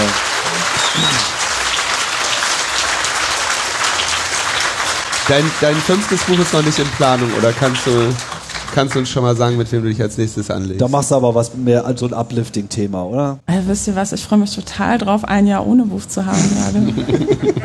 Wir schlagen dir noch ein paar Themen vor. So, Karl. Hallöchen. Ich sehe schon, du hast ja noch einen rosa Plüschpulli noch zugelegt. Wird ein bisschen frischer hier auf der Bühne. So besser? Ja. Ah, perfekt. Ja, es, äh, es wird wirklich frisch. Also gerade prallte hier noch die Sonne aufs Zelt, aber jetzt, jetzt zieht es Ist rein. vorbei. Ja, Du bist, äh, was war das? Schillerndes Internet-Einhorn. Ein schillerndes Internet-Einhorn. Da, da, muss ich echt mal einsteigen, weil das Einhorn hat äh, in, in, in, in der erweiterten Computerszene in den letzten Jahren irgendwie eine äh, erhöhte Popularität äh, erfahren, habe ich so den Eindruck. Wofür steht es deiner Auffassung nach? Oh, gute Frage. Ich glaube einfach halt so um alles sein können, alles sein, glitzern, auch immer, immer gut und wichtig und halt einfach sich selbst zu sein. Einhörner haben auch in, den, in diesen Esoterik-Zeitschriften für junge Frauen eine Rolle gespielt, oder? Eventuell, ja. Nicht, dass damit da damit habe ich nichts zu tun. Das war ich nicht. Das war vor meiner Zeit. Auch ha, hast du auch ein Kraftarmband? Nee, Das- nein. auch nicht. Schnell Ich hab nachgeschaut. schönes Also ich hoffe, es ist kein Kraftarmband, was die mir hier am Eingang gegeben haben. Nee, da ist ein strahlender Chip dran. Das, äh, das ist äh, ich, dachte, unbedenklich. ich dachte, hier ist die Impfung. Gut, ähm, Karl, du bist ähm, hackend äh, unterwegs und äh, wir haben es ja schon rausgearbeitet, äh, jünger als wir. ähm, Ein ganzes Stück wahrscheinlich, ja. Also ja, äh, so war das nicht gemeint. danke. Nein, wie ich vorhin schon meinte, also als äh, du vor zehn Jahren bei den Piraten irgendwie oder wahrscheinlich deutlich länger oder ihr vor zehn Jahren diesen Podcast angefangen habt, äh, da bin ich gerade zum ersten Mal bei Jugendhakt angekommen, noch als, als ganz, ganz kleines Karl und ähm, weil mich meine Mutter irgendwie hingeschickt hat, weil sie meinte, ach, du, du magst doch das mit den Computern, ich hatte mich schon immer so neben der Schule so ein bisschen damit beschäftigt, geh da doch mal hin und mach das mal. Und ähm, wie wahrscheinlich viele, die mal bei Jugendhakt waren, ob jetzt als MentorInnen oder eben auch als äh, Teilnehmende, ähm, gemerkt haben, zieht einen das doch ganz schön in den Bann und man äh, kommt da nicht so schnell wieder raus. ich bin jetzt ehrlich gesagt schon fast überrascht, dass es schon wieder zehn Jahre alt ist. Ich kann mir das nicht vorstellen, das ist schon seit zehn Jahren. Das 2013 los? war das erste. Tatsächlich. Also neun Jahre. Okay, neun. Gut. Jetzt bin ich beruhigt. Ich glaube, bei dem ersten Jugend Erzähl doch mal kurz für die Leute, die nicht wissen, was Jugendhakt ist, was Jugendhakt äh, macht Ist. und was äh, das mit dir gemacht hat. Äh, Jugendhakt ist ein Programm für Jugendliche, wie der Name ähm, äh, vermuten lässt, so ein bisschen in der Reihe von Jugend forscht, Jugend musiziert, Jugend diskutiert oder so. Ähm, wo es darum geht, Jugendlichen, die vielleicht schon ein Technikinteresse haben oder zumindest irgendwie sich damit beschäftigen wollen, den Raum dafür zu geben. Das ist dann ähm, meistens im Format von so einem Wochenende Hackathon, wo die Jugendlichen ankommen, selber Ideen entwerfen. Also inzwischen bin ich nicht mehr jugendlich, so jung bin ich dann doch nicht, sondern ähm, Mentorin. Und ähm, wir geben denen irgendwie den Raum, wir helfen ihnen dabei, Ideen zu entwickeln, zu brainstormen, aber alles kommt von den Jugendlichen und dann haben sie ein Wochenende Zeit, die Ideen umzusetzen. Und jedes Mal entstehen da unfassbar großartige Projekte, richtig krasse Ideen, die mich jedes Mal total flashen. Und ähm, halt auch so ein bisschen das Feuer in den Jugendlichen hoffentlich entfachen. Also du hast auch ein bisschen Karriere gemacht, ne? Also am Anfang warst du einfach normaler Teilnehmer, aber jetzt genau, bist irgendwann du durfte ich nicht mehr, weil ich zu alt bin. Ja, ach so, wo ist da die Grenze? Du, das ist Multilevel-Marketing. Ja? Du, du kannst ein paar Mal mitmachen und dann musst du anfangen, selber die Kinder zu, Äh, die ich Jugendlichen glaube- zu indoktrinieren. Genau, ich aber glaube, das, das 12 bis 18 ist äh, die Zielgruppe für die Teilnehmenden und danach muss man halt, ich glaube, davor darf man noch nicht Mentorin sein. Okay, also Mentorin heißt, äh, man, man ist dann quasi Teil dieses äh, Workshops, aber quasi auf der anderen Seite. Genau. Und wenn dann die äh, Kids kommen und sagen, hm, ja, ich würde aber gerne, oder ich kann das, ich kann das, oder ich habe noch keine Idee, dass man wirft Ideen rein oder man. Na, Ideen machen die komplett selber, da, Okay. da dürfen wir nichts, äh, nichts mitmachen. Wir dürfen natürlich so ein bisschen lenken, aber die Ideen kommen auch immer in äh, großen Mengen von den Jugendlichen. Und wir sind eher so ein bisschen da als Mentorinnen halt auf den, auf den Rahmen zu achten. Also ich behaupte auch, das ist mein, mein Hauptskill, ist, dass ich regelmäßig auf die Uhr schaue. Weil wenn man einmal so im Coden drin ist und vielleicht so in einer Dreier-, Vierer-, Zehner-Gruppe richtig, richtig schön am Hacken gerade ist, dann vergisst man total schnell die Zeit. Und da ist es manchmal hilfreich, einfach zwischenzugrätschen und sagen, hey, macht doch mal Pause, redet mal miteinander und so weiter. Und ähm, oft gar nicht so sehr das Technische. Also das gibt's, ist halt je nach Gruppe unterschiedlich. Manchmal gibt es auch Gruppen, die viel technischen Input brauchen, aber meistens ist es so, selbst wenn die am Anfang wirklich blutige AnfängerInnen sind, am Ende des Wochenendes haben die dich überholt, weil die wirklich so krass schnell lernen immer. Ja, ich habe das, ich glaube, nur ein oder zweimal gemacht. Ich muss gerade versuchen, mich zu erinnern. Ähm, als, als Mentor bei, bei Jugendhakt mitgearbeitet. Es, es war sehr, also auch sehr fordernd, weil die also, also so aufgedreht sind und so voller Tatendrang und ich stehe da, also damals war ich ja, das, da war ich ja zehn Jahre jünger. So, ne? Und ähm, das, die aber auch. Und äh, das äh, hat, äh, das war, also es ist eine sehr, also es ist anstrengend, aber auch erfüllend äh, und sehr, sehr inspirierend. Da müssen sie am Ende äh, alle ihre ihre Ergebnisse präsentieren oder dürfen. Und dann äh, gab es da und damals noch irgendwie so einen Preis, der dann da verliehen wurde. Ich Das gibt es inzwischen nicht mehr, wieder, weil es wieder irgendwie sein zu viel Ja, Konkurrenzkampf schafft. Ja. Das, das will man ja irgendwie nicht. Die sollen ja eigentlich zusammenarbeiten. alle zusammen sich an, an Dingen erfreuen. So, das hat, hat für dich gewirkt. Dann ist ja. Ja. schon mal super, weil die Früchte von solchen Programmen erntet man ja dann eben erst zehn Jahre später, wenn die Leute nicht mehr jung sind und äh, man endlich was mit ihnen anfangen kann. Und da bist du jetzt,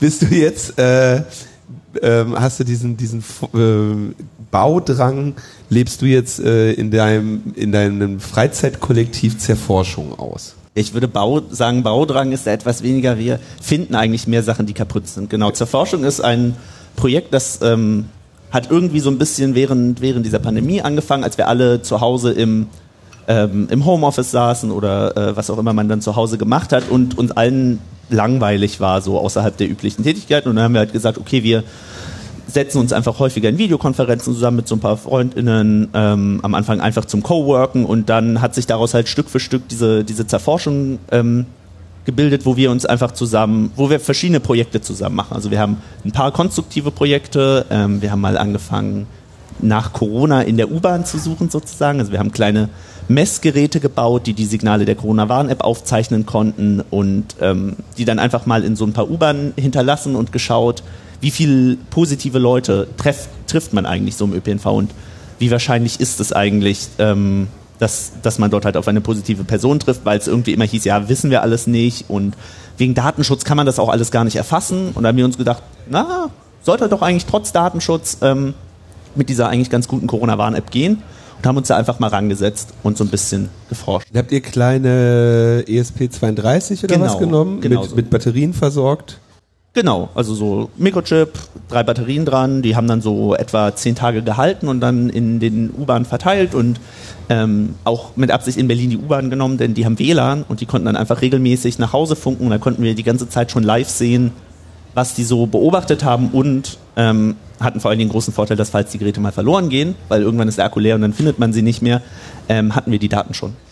An der Stelle wäre es vielleicht nochmal ganz wichtig, kurz zu erläutern, wie diese Corona-Warn-App denn eigentlich Ja. funktioniert, damit es nicht äh, verstörend äh, Linus rüberkommt. den Kopf. Ich versuch's ganz kurz. Naja, also äh, okay, mach es mal äh, ganz kurz. Ich wollte nur sozusagen auf das Prinzip einhergehen, weil damit, damit klar wird, dass hier quasi etwas genutzt wird, ohne dass jetzt in irgendeiner Form ein Datenschutz ausgehebelt wird, weil Ja. das halt nicht geht. Genau, die, die Idee hinter der Corona-Warn-App ist, dass eure Handys einfach alle paar Sekunden ein Signal aussenden und da steht eine zufällige Zahl drin.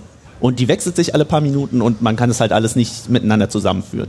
Und ähm, wenn ich jetzt hier so mein Handy habe, dann zeichnet das auf, was ihr alle für Si- Signale aussendet und ähm, kann damit erstmal nichts machen, weil es sind irgendwelche zufälligen Zahlen. Was soll ich, was soll ich daraus lesen?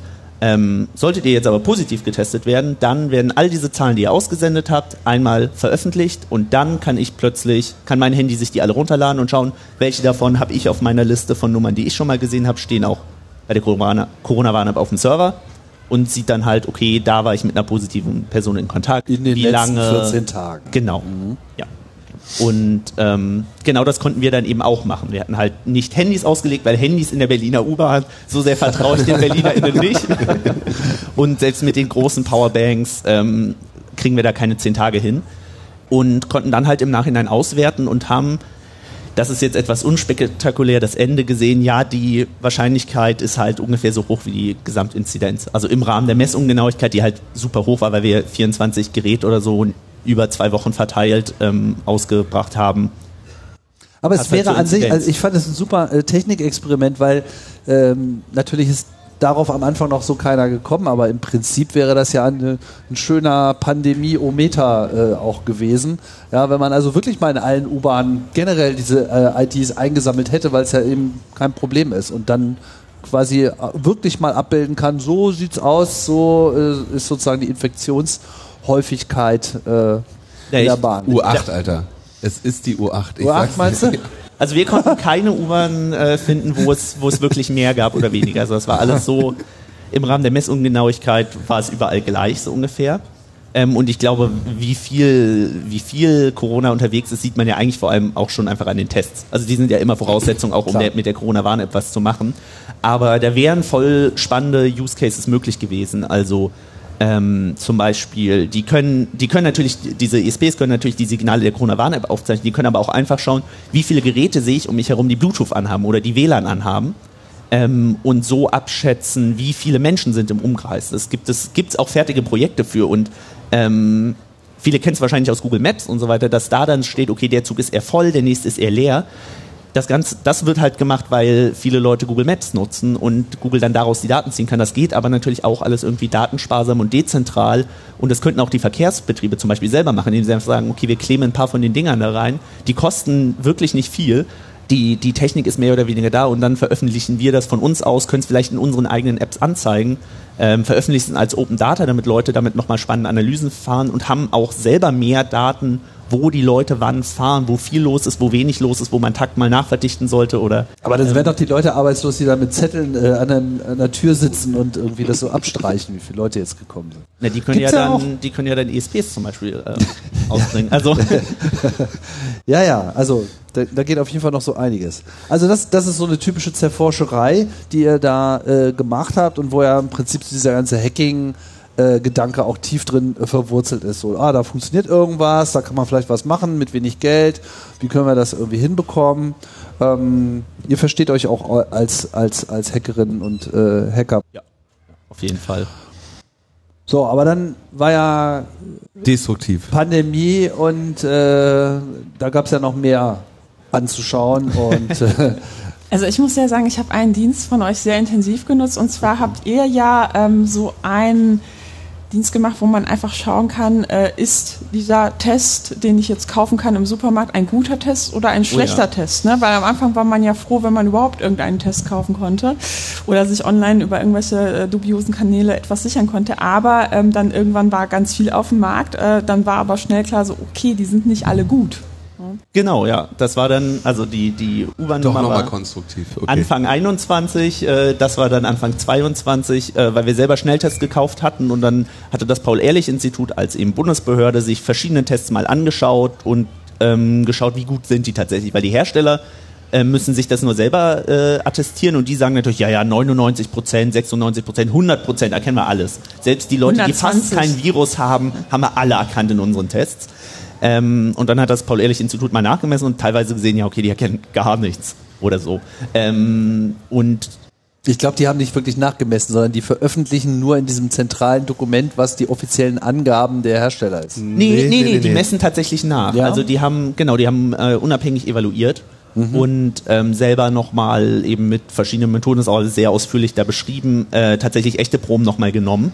Äh, mit dann etwas kleineren Personenanzahlen, aber eben äh, unabhängiger und vielleicht meiner Meinung nach aussagekräftiger. Und, und das landet Liste, dann als PDF irgendwo genau. im, hinten im Internet. Genau, es gibt diesen Spruch so, äh, alle Geheimnisse der Welt sind an einem nicht auffindbaren, nicht maschinenlesbaren PDF. Ähm, so ist es da auch. Ähm, als wir damit angefangen haben, war es tatsächlich einfach ein nicht maschinenlesbares PDF. Wir haben da auch mal lieb nachgefragt, eine E-Mail geschrieben, hey, habt ihr vielleicht ein Excel-Sheet für uns? Wäre ganz cool, könnte man Sachen einfacher machen? Und hieß es, nee, können wir euch leider nicht geben. Ähm, und dann haben wir uns hingesetzt und haben tatsächlich aus diesem PDF raus extrahiert die ganzen Werte, die ganzen Testhersteller und so weiter ähm, und haben dann eine kleine Website gebaut, schnelltesttest.de. Ähm, funktioniert auch jetzt noch wunderbar, wo man dann, ähm, wo man die Hersteller eingeben konnte, Testname eingeben und dann sah man das Ergebnis. Das hatten auch Leute zu, äh, vor uns schon gemacht, Spektrum zum Beispiel. Ähm, Beziehungsweise nicht eingibt, sondern. Genau, das ist eben dann der Unterschied. Wir haben uns gedacht, ah, das ist halt super nervig so. Ich bin im Supermarkt, da sind zehn verschiedene Tests, die haben Namen, die super schwer abzutippen sind. Teilweise steht dann an, steht der richtige Name nur irgendwo klein auf der Rückseite. Ähm, was wir ja eigentlich wollen, ist den Barcode scannen. Und wenn wir die im Supermarkt kaufen, ist eh ein Barcode drauf, damit es am Ende kassiert werden kann. Ähm, also sind wir in alle Supermärkte bei uns in die Umgebung gegangen, haben einmal Fotos gemacht von allen Tests, äh, von, den, von den Barcodes und haben damit einfach eine kleine Datenbank angelegt. Gibt es auch nicht zentralisiert, wusste ich auch vorher nicht. Ich dachte, da hätte schon mal jemand irgendwo zentral eine Liste. Gibt es alles nicht. Und ähm, das war eben dann das Killer-Feature sozusagen, dass man einfach mit dem Smartphone äh, den Barcode scannen konnte und es einem direkt sagt, ist das ein guter Test, ist das ein schlechter Test und wie gut ist der jetzt wirklich. Und das haben wir dann irgendwie online gestellt und hatten gar nicht damit gerechnet, dass das wirklich wer so richtig nutzt dachten wir, ja, ist mal eine nette Spielerei, haben wir irgendwie in zwei Nächten zusammengecodet. Schickt uns eine Mail mit Verbesserungen. Genau. Schickt uns, das war ein Fehler. Wir haben das irgendwie 6 Uhr, 6 Uhr morgens ähm, veröffentlicht. Da haben die meisten von uns auch noch geschlafen. Ähm, mit halt, ja, schreibt uns einfach an die normale Hallo zur Forschung Orten E-Mail. ähm, ich war noch nicht ganz wach, dann so um acht oder so, da, da war schon großer Alarm in unserer Chatgruppe, weil der Mail-Server sich beschwerte, dass er langsam voll ist. Das E-Mail-Postfach war voll. Ähm, und da haben wir schnell noch andere Lösungen eingerichtet und so weiter, ordentliches Ticketing-System dahinter, äh, Ticketsystem dahinter gestellt und haben dann bis heute, glaube ich, ungefähr 9000 E-Mails bekommen mit Leuten, die halt meinten, ja hier, da fehlt noch ein Barcode, ähm, ich habe euch mal ein Foto damit geschickt, damit ihr das nachtragen könnt und haben dann also teilweise wirklich so sechs E-Mails pro Sekunde ähm, versucht, so gut es ging, abzuarbeiten. Aber das wurde immer nur mehr und da haben wir auch ein paar Tage nicht viel anderes gemacht als E-Mails abarbeiten und Bugs fixen. Und das also waren Bugs, Verbesserungsvorschläge, Un Unvollständigkeiten? Vor allem Unvollständigkeiten. Also wir hatten schon so ein bisschen geschaut, wirklich grobe Schnitzer waren nicht mehr drin. Wir haben noch ein paar kleinere Sachen äh, eingebaut, aber vor allem war es wirklich die Tests nachtragen, die Tests nachtragen, die Tests nachtragen. Das wurde auch gut gefeatured. Also ich glaube bei Spiegel äh, war, gab einen Spiegelartikel drüber oder so, ne? Und dann ja, ja, auch so in diesen in diesen äh, Werbetafeln in den U-Bahnhöfen waren wir irgendwie mal einen halben Tag drinne. Oh, okay. Und ähm, wir bekamen auch, ähm, wir bekamen nicht nur böse E-Mails von unserem ähm, von unserem E-Mail-Server, dass er langsam voll ist, sondern auch eine sehr, sehr nette Mastodon-Nachricht von unserem Hoster, die großartigen Leute von Uberspace, die meinten so, ey, voll cooles Projekt, was ihr habt, aber ihr macht ganz schön viel Traffic. Lasst uns mal reden, sonst wird das teuer für uns. okay. Dabei war das doch nur so eine kleine Webseite, ne? Ja, ja, es war auch alles, also es war auch alles lokal, funktioniert alles offline, ähnlich wie hier die, die Timetable-App, so, wir sehen nicht, welche Tests abgerufen werden, wir sehen einmal, okay, du lädst dir die App oder du lädst dir diese Website runter, danach ist alles lokal in deinem Browser und wir kriegen nichts mehr mit. Aber das hat halt schon gereicht, weil das halt irgendwie hunderttausende Leute aufgerufen haben. Haben Aber sich bestimmt alle Anbieter auch bedankt, ne? Oh ja. Äh, wir hatten auch äh, ein paar Anbieter, die sich beschwerten, dass wir so schlechte Werte für sie veröffentlicht haben und uns mit Abmahnungen gedroht haben und dem Paul-Ehrlich-Institut. Die offiziellen Daten waren. Ja. Genau, also die meinten halt so, ja, es gibt halt schon eine neuere Version des Tests und die ist nicht in den Daten drin, aber genau, wir haben dann bei manchen den Hinweis rangepackt, aber. Aber eu eure eigentlichen äh, Objekte der Begierde äh, bei, eurer, bei eurem Pandemie-Coping waren die Testzentren. Damit yes. habt ihr ja richtig Welle äh, gemacht. Ähm, weil ihr ja selber mal Tests gemacht habt, irgendwo hingelaufen seid und euch gedacht habt, wie werden die denn gespeichert? Genau. Also am Anfang war es tatsächlich dieses, wie, wie funktioniert das eigentlich? Es war äh, Anfang März, es war alles neu. Ähm, es war total spannend. Wir äh, haben uns natürlich verantwortungsbewusst auch selber testen lassen einfach. Ähm, und haben uns danach mal dieses System angeschaut und waren so, oh krass, 15 Minuten, die müssen ja krasse Abläufe haben, dass das alles klappt und so viele Leute, wie, wie machen die das technisch? Haben uns halt die, äh, die Website, der, äh, die Technik der Website so ein bisschen angeschaut und haben dann gesehen, ah, da gibt es irgendwie so eine Stelle, da wird unser eigenes Testergebnis abgerufen und da steht hinten so eine Nummer dran. Und ähm, dann haben wir so uns an unsere Kindheit erinnert, so Graf Zahl, ja, zählen wir mal eins runter. Und dann hatten wir ein fremdes Testergebnis in der Hand. Und ähm, haben wir noch ein bisschen runtergezählt und da kamen immer weitere, haben wir mal geschaut, okay, eins geht, so ein paar tausend geht und 140.000 geht. Und da hatten wir so richtig Muffensausen, weil wir so halbwegs sicher waren, das sind jetzt 140.000 Testergebnisse. Dann haben wir Linus angerufen der saß gerade in der Logbuch Netzpolitik Aufzeichnung ähm, und hat danach mit uns eben mal ein bisschen besprochen, was wir da machen. Dann haben wir die äh, Sicherheitslücke verantwortungsvoll an den Hersteller gemeldet und das wurde auch alles geschlossen, haben einen Blogpost drüber geschrieben und dachten erstmal. Jetzt gehen wir woanders testen. Da, ja. Und dann haben wir das gemacht und dann haben wir den gleichen, das gleiche Spiel nochmal gespielt. Und ähm, ich weiß nicht, wie viel wir veröffentlicht haben, aber ich glaube, fünf, sechs, sieben Anbieter müssten es inzwischen sein. Also es wäre wirklich so eine ganze Reihe. Es gab eine Zeit, wo in meinem direkten Umfeld kein Anbieter war, wo wir nicht schon mal eine Sicherheitslücke gefunden hatten. Das ist ich, äh, also es, es, es passt natürlich auch wieder alles zusammen. Ne? Da wird dann schnell was gebastelt und es werden halt die simpelsten Fehler gemacht. Ich erinnere mich noch, dass du irgendwann mal sagtest, ähm, ja, wir, Linus, du musst wissen, wir sind da jetzt nicht irgendwie wild dran gegangen. Wir sind ja. eher so wie Leute, die den Gebrauchtwagen kaufen und prüfend gegen den Reifen treten. Und manchmal explodiert und, und plötzlich der Motor. und dann fällt halt das Auto auseinander.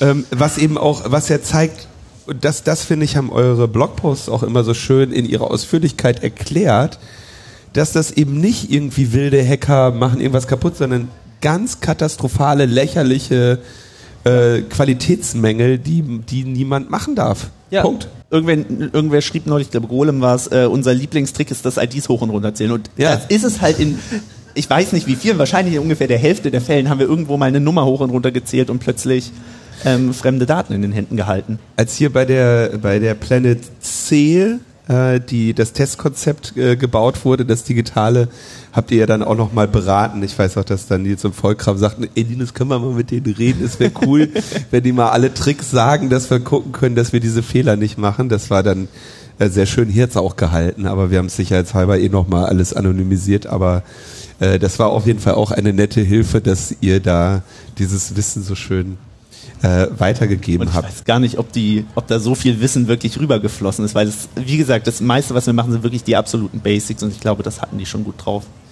Du hast dann, also wie viele Testzentren habt ihr aufgemacht? Also ihr habt, glaube ich, gar nicht alle mehr verblockt, oder? Wir haben war nicht das noch alles so ein Sammel. Wir, Wir wollten haben- mal noch so einen Sammelblogpost machen irgendwann, haben wir dann sein lassen, ne? Weil Schauen wir mal. Vielleicht irgendwann kommt der Rest noch, aber wir haben, wir haben eine lange Liste mit Sachen, die wir uns mal genauer angeschaut haben, wo wir Sicherheitslücken gefunden haben und wir schaffen es einfach gar nicht, alles zu verbloggen, weil dann doch immer noch was dazwischen kommt. Wie ist denn eure Erfahrung jetzt in, dem, in der Zusammenarbeit mit den Anbieterinnen oder in der Zusammenarbeit mit dem ZBund? Ihr habt ja immer direkt an Datenschutzbeauftragte, ZBund und die ähm, Herstellerinnen gemeldet. Wie ist da so eure Erfahrung mit? Ähm, es schwankt total. Also wir haben äh, manche Anbieter, die antworten gar nicht und dann kriegt man dann irgendwann, dann schaut man eine Woche später nochmal nach, weil man die gerade nerven will ähm, und dann ist es plötzlich behoben. Eigentlich sagen wir aber, wir wollen von den Anbietern innerhalb von so 48 Stunden hätten wir gerne irgendeine Rückmeldung. Nur so ein, hey, wir haben es bekommen, wir arbeiten dran, morgen ist es geschlossen oder auch was Größeres. Und ähm, manche sind da total proaktiv. Inzwischen haben wir auch einige, die sagen, ah, wir lesen eure Blogposts eigentlich, wir finden voll cool, was ihr macht. Das ist, äh, wir haben euch in Logbuch Netzpolitik gehört. Oh, dass es uns jetzt erwischt, das ärgert uns ja schon sehr. Ähm, wir aber wollten Kontakt mit euch und haben eine sehr originelle Strategie erfunden. dann sollen die uns lieber mal eine E-Mail schreiben, als, als ähm, da die personenbezogenen Daten von Der E-Mail-Server ist ja voll. Weil Ja. inzwischen kommt alles an. Wir haben Schnelltest, Test, Edge, das äh, ist ein anderes Postfach als unser normales. Ähm, genau, mit, den, mit dem Z-Bund ähm, haben wir eigentlich eine sehr gute Zusammenarbeit immer. Die versuchen wirklich ähm, da, da viel zu machen, den äh, Sicherheitsforschenden zu helfen, ähm, da gute Prozesse auch bei den Unternehmen zu etablieren. Und ähm, Also das Security-Team. Das, genau, das Z-Bund ist das Security-Team des Bundes. Die sind eigentlich dafür da, dass die Bundesinfrastruktur von irgendwelchen Bundesbehörden und so weiter sicher ist. Aber ähm, wenn sie die Ressourcen haben, unterstützen sie halt auch Leute, die ihnen ähm, Sicherheitslücken melden, dabei die eben an die Hersteller ranzutragen und die dort zu schließen. Da ist natürlich immer so ein bisschen, was man bedenken muss. Ähm, dass das Z-Bund Teil des äh, Bundesamt für Sicherheit in der Informationstechnik ist, das BSI, und das BSI ist beim BMI, also beim Innenministerium, wo eben auch die ganzen Geheimdienste angesiedelt sind. Das heißt, da, da, wir tun uns auch manchmal schwer, ob wir denen jetzt wirklich alles sagen und sagen denen auch manche Geschichten nicht, wenn wir sagen, okay, da könnte man zum Beispiel einen Staatstrojaner draus bauen. Muss man halt vorsichtig sein. Die geben sich Mühe und ich glaube nicht, dass die Leute vom Z-Bund das wirklich gerne weitersagen, aber wie dann irgendwie die, die Weisungsbefugnisse sind, weiß ich jetzt auch nicht von Sie außen. sind wahrscheinlich nicht Admin Ihres eigenen Mail-Servers. Das, weiß ja wahrscheinlich schon ja. reicht. Ja. So, der Hoch- und Runterzähltrick, Ja. der hat euch aber jetzt, äh, wo das mit den Tests langsam zum Ende kommt, Zu den Gesundheits-Apps zu den geführt. Gesundheits-Apps geführt. Genau, es gibt die. Was ist eine Gesundheits-App? Äh, Das ist, das ist so faszinierender Unsinn allein schon. Erklär mal. Naja, eigentlich ist das ja eine ganz gute Idee. Man sagt irgendwie, es gibt, wir haben jetzt alle diese Smartphones, wir haben alle Rechner, es gibt diese ganze coole Digitalisierung. Ähm, das könnte doch eigentlich Leuten auch mit ihrer Gesundheit helfen. Nicht nur, indem sie sich eben schnell testen lassen können, keine Leute anstecken, sondern auch mit anderen Problemen, sei es, ähm, dass sie Rückenschmerzen haben zum Beispiel und dann eine App haben, die ihnen, die ihnen Übungen zeigt und mit ihnen die macht oder so. Ähm, und das hilft den Leuten bei ihrer Gesundheit, das sollte eigentlich irgendwie von der Krankenkasse bezahlt werden, ist so ein bisschen der Gedanke, weil die Apps kosten oft gar nicht so wenig Geld und wenn dann der Probemonat mal alle ist, macht man es dann doch oft nicht weiter.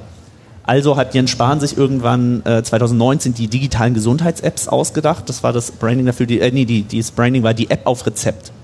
Ähm, da wurde dann super schnell ein wirklich sehr schlechtes Verfahren zusammengeschustert, ähm, was sich, womit sich Anbieter darauf bewerben können. Dann müssen die irgendwie eine lange Checkliste ausfüllen und dann können sie von den Krankenkassen erstattet werden.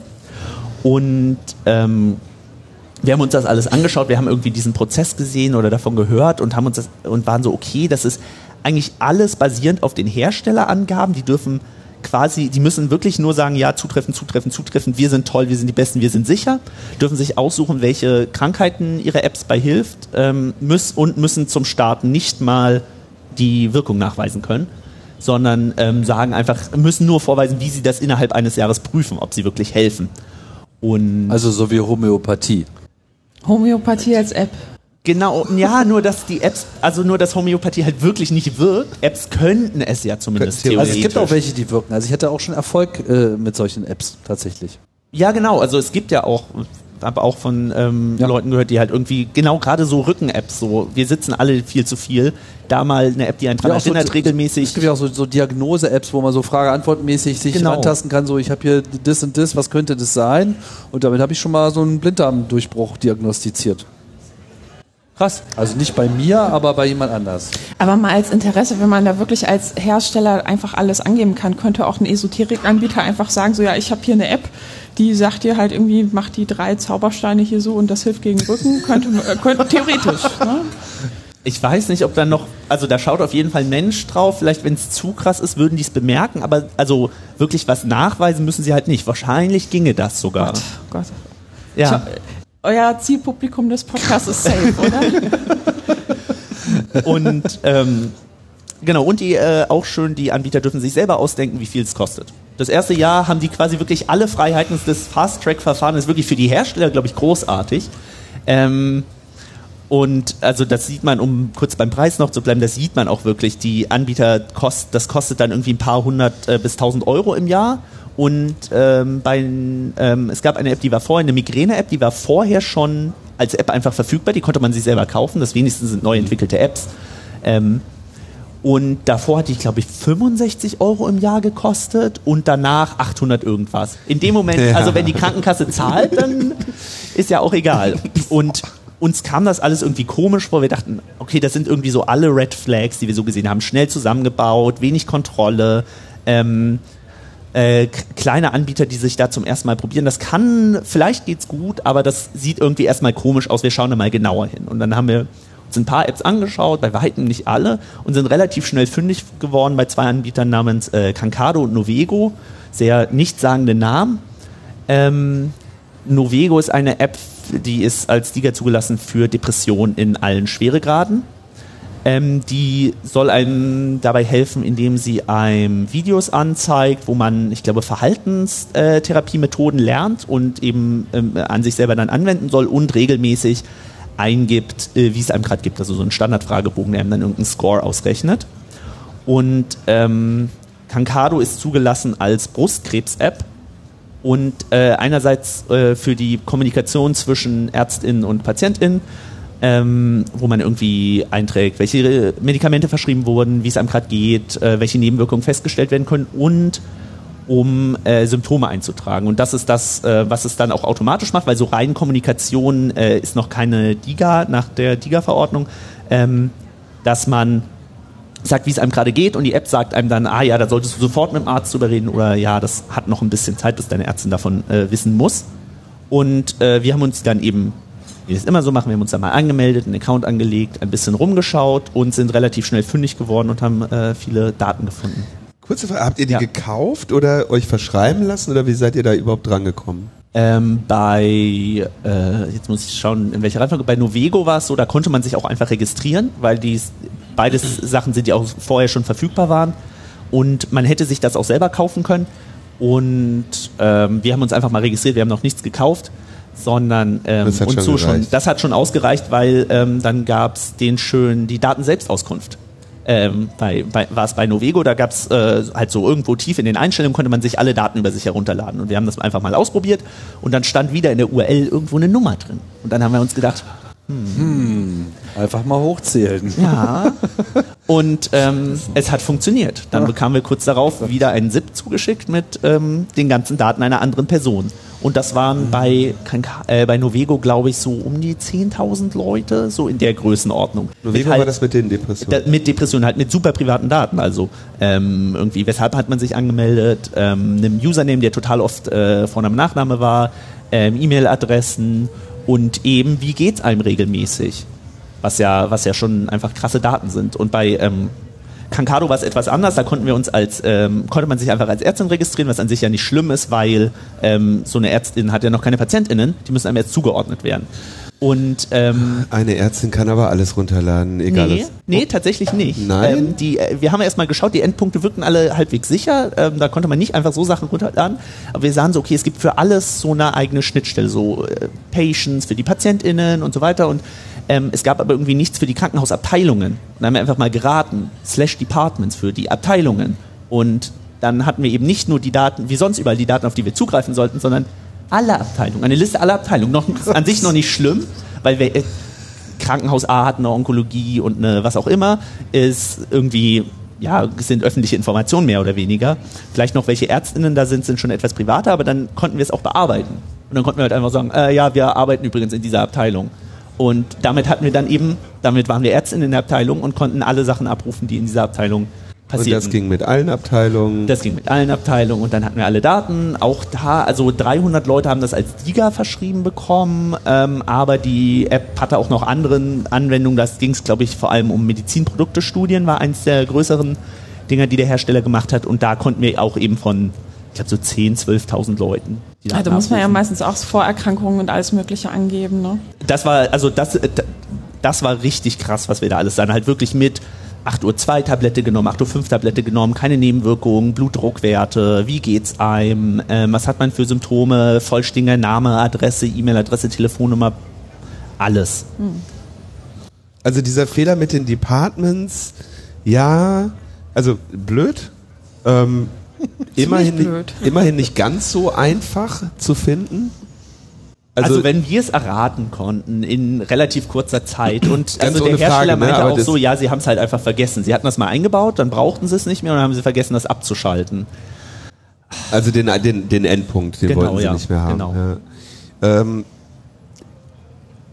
wenigstens etwas, wo man ein bisschen suchen muss, das bei dem Export hoch und runter zu zählen. Ich glaube, das findest du wahrscheinlich sogar automatisch im Burp Suite, wenn du dich einfach da, durch, ja. da durchklickst was glaubst du, super schöne letzte Frage, wie kann man dieses Problem lösen? Also ich meine, gut, ich, ich arbeite in dem Bereich, mein Lösungsvorschlag ist, äh, lasst Leute draufschauen, bevor ihr so einen Mist veröffentlicht aber das ist ja immer nur ein freiwilliges Angebot. Was, wie kann jetzt? Und hilft auch nicht immer. Also gerade sowas Richtig, wie, ein, ja wie ein Endpunkt, der abgeschaltet ist, den man errät, den, den findet im Zweifelsfall die pentestende Person. Das meinte ich nämlich gerade. Das meinte, den kann man auch mal, den kann auch mal jemand übersehen haben. Könnte sogar sein, dass die einen Pentest hatten.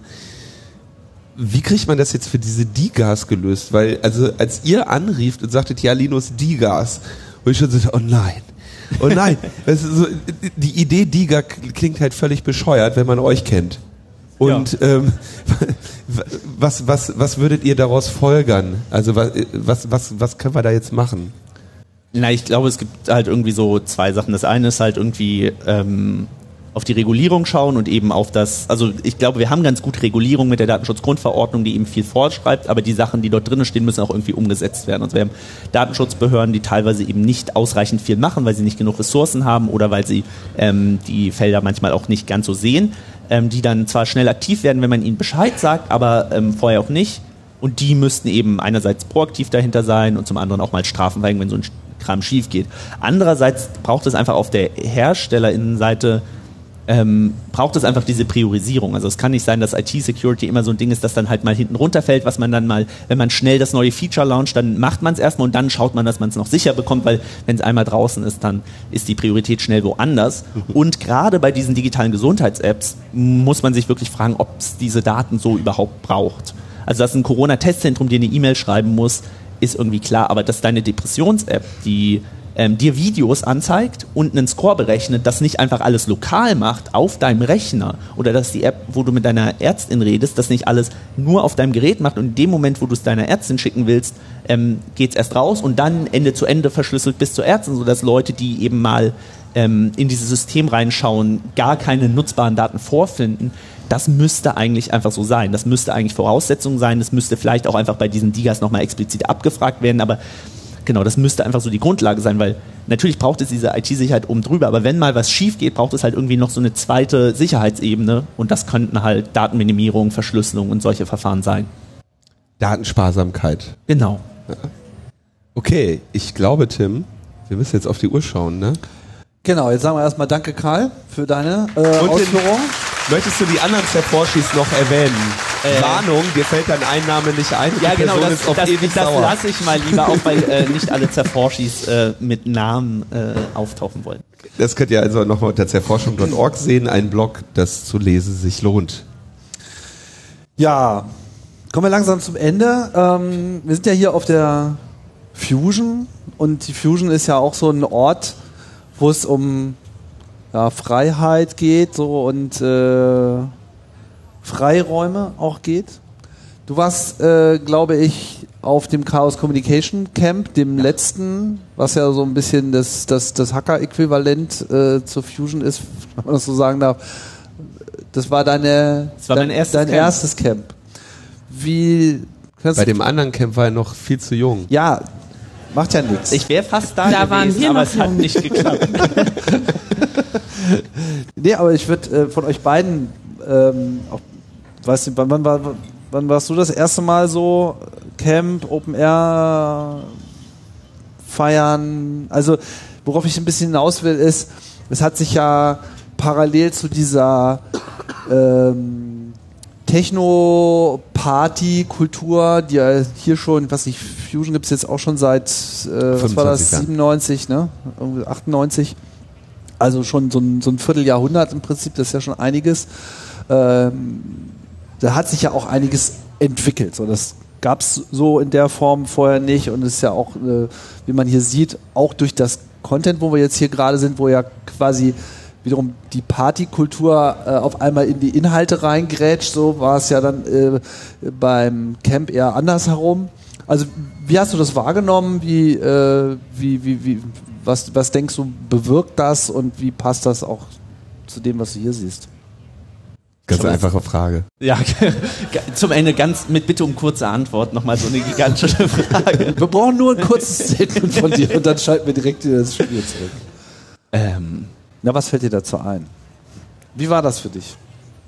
äh, also ich meine, das, das Camp und auch so eine Fusion ist halt immer großartig, weil man halt super viele Leute trifft, super viel ähm, auch nochmal noch mal andere Erfahrungen macht, mit Leuten nochmal anders reden kann.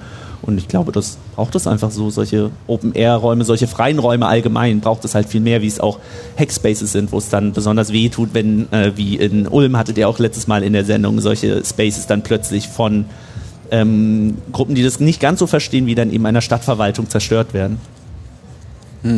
Trotzdem ist ja jetzt die Zerforschung äh, in Corona in einem, in einem Jitsi entstanden. In einem Jitsi, das vom Verschwörhaus. Es war, Big Blue Button, es war der Big Blue Button vom Verschwörhaus, weil eben auch viele von uns in diesen Räumen aktiv sind. Also, du sagst, es ist wichtig, aber für dich persönlich keinen keinen wichtigen Teil in der Prägung zu, zu, zu dem, was du jetzt machst.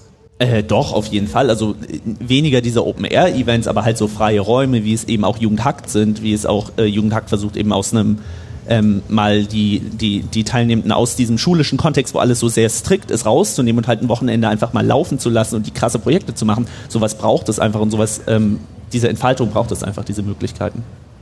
Du begleitest es ja schon länger, ähm, das Camp. Wie, wie, wie, wie siehst du das, wie sich das auch entwickelt hat? Also, es, äh, also vor allem so als parallele Veranstaltung zu dem, was wir hier sehen. Ja, also für mich geht's da vor allem, also bei, ja, so dieser auch Festivalkultur, auch aus der Hackerszene, vielleicht auch um Kreativität, ja, also dass ich nicht nur ähm, schaue, wie kann ich mit kreativ mit Technik umgehen, sondern vor allem, wie kann ich mit kreativ mit Gesellschaft umgehen. Und ich meine, bei ja, so Festivalveranstaltungen, das ist pu punktuell, man bildet dann natürlich Netzwerke, man lernt sich anders kennen, man kommt vielleicht auch mit anderen Impulsen in Kontakt, was für mich tatsächlich aber super wichtig war auf meinem Weg, so gerade als äh, sehr junger Mensch, ähm, offene Räume, die permanent da sind, die nicht kommerziell sind, die ich nutzen kann. Also es fängt ja ganz einfach an. Ich habe eine Gruppe von Gleichgesinnten, wir haben Bock, was zu machen.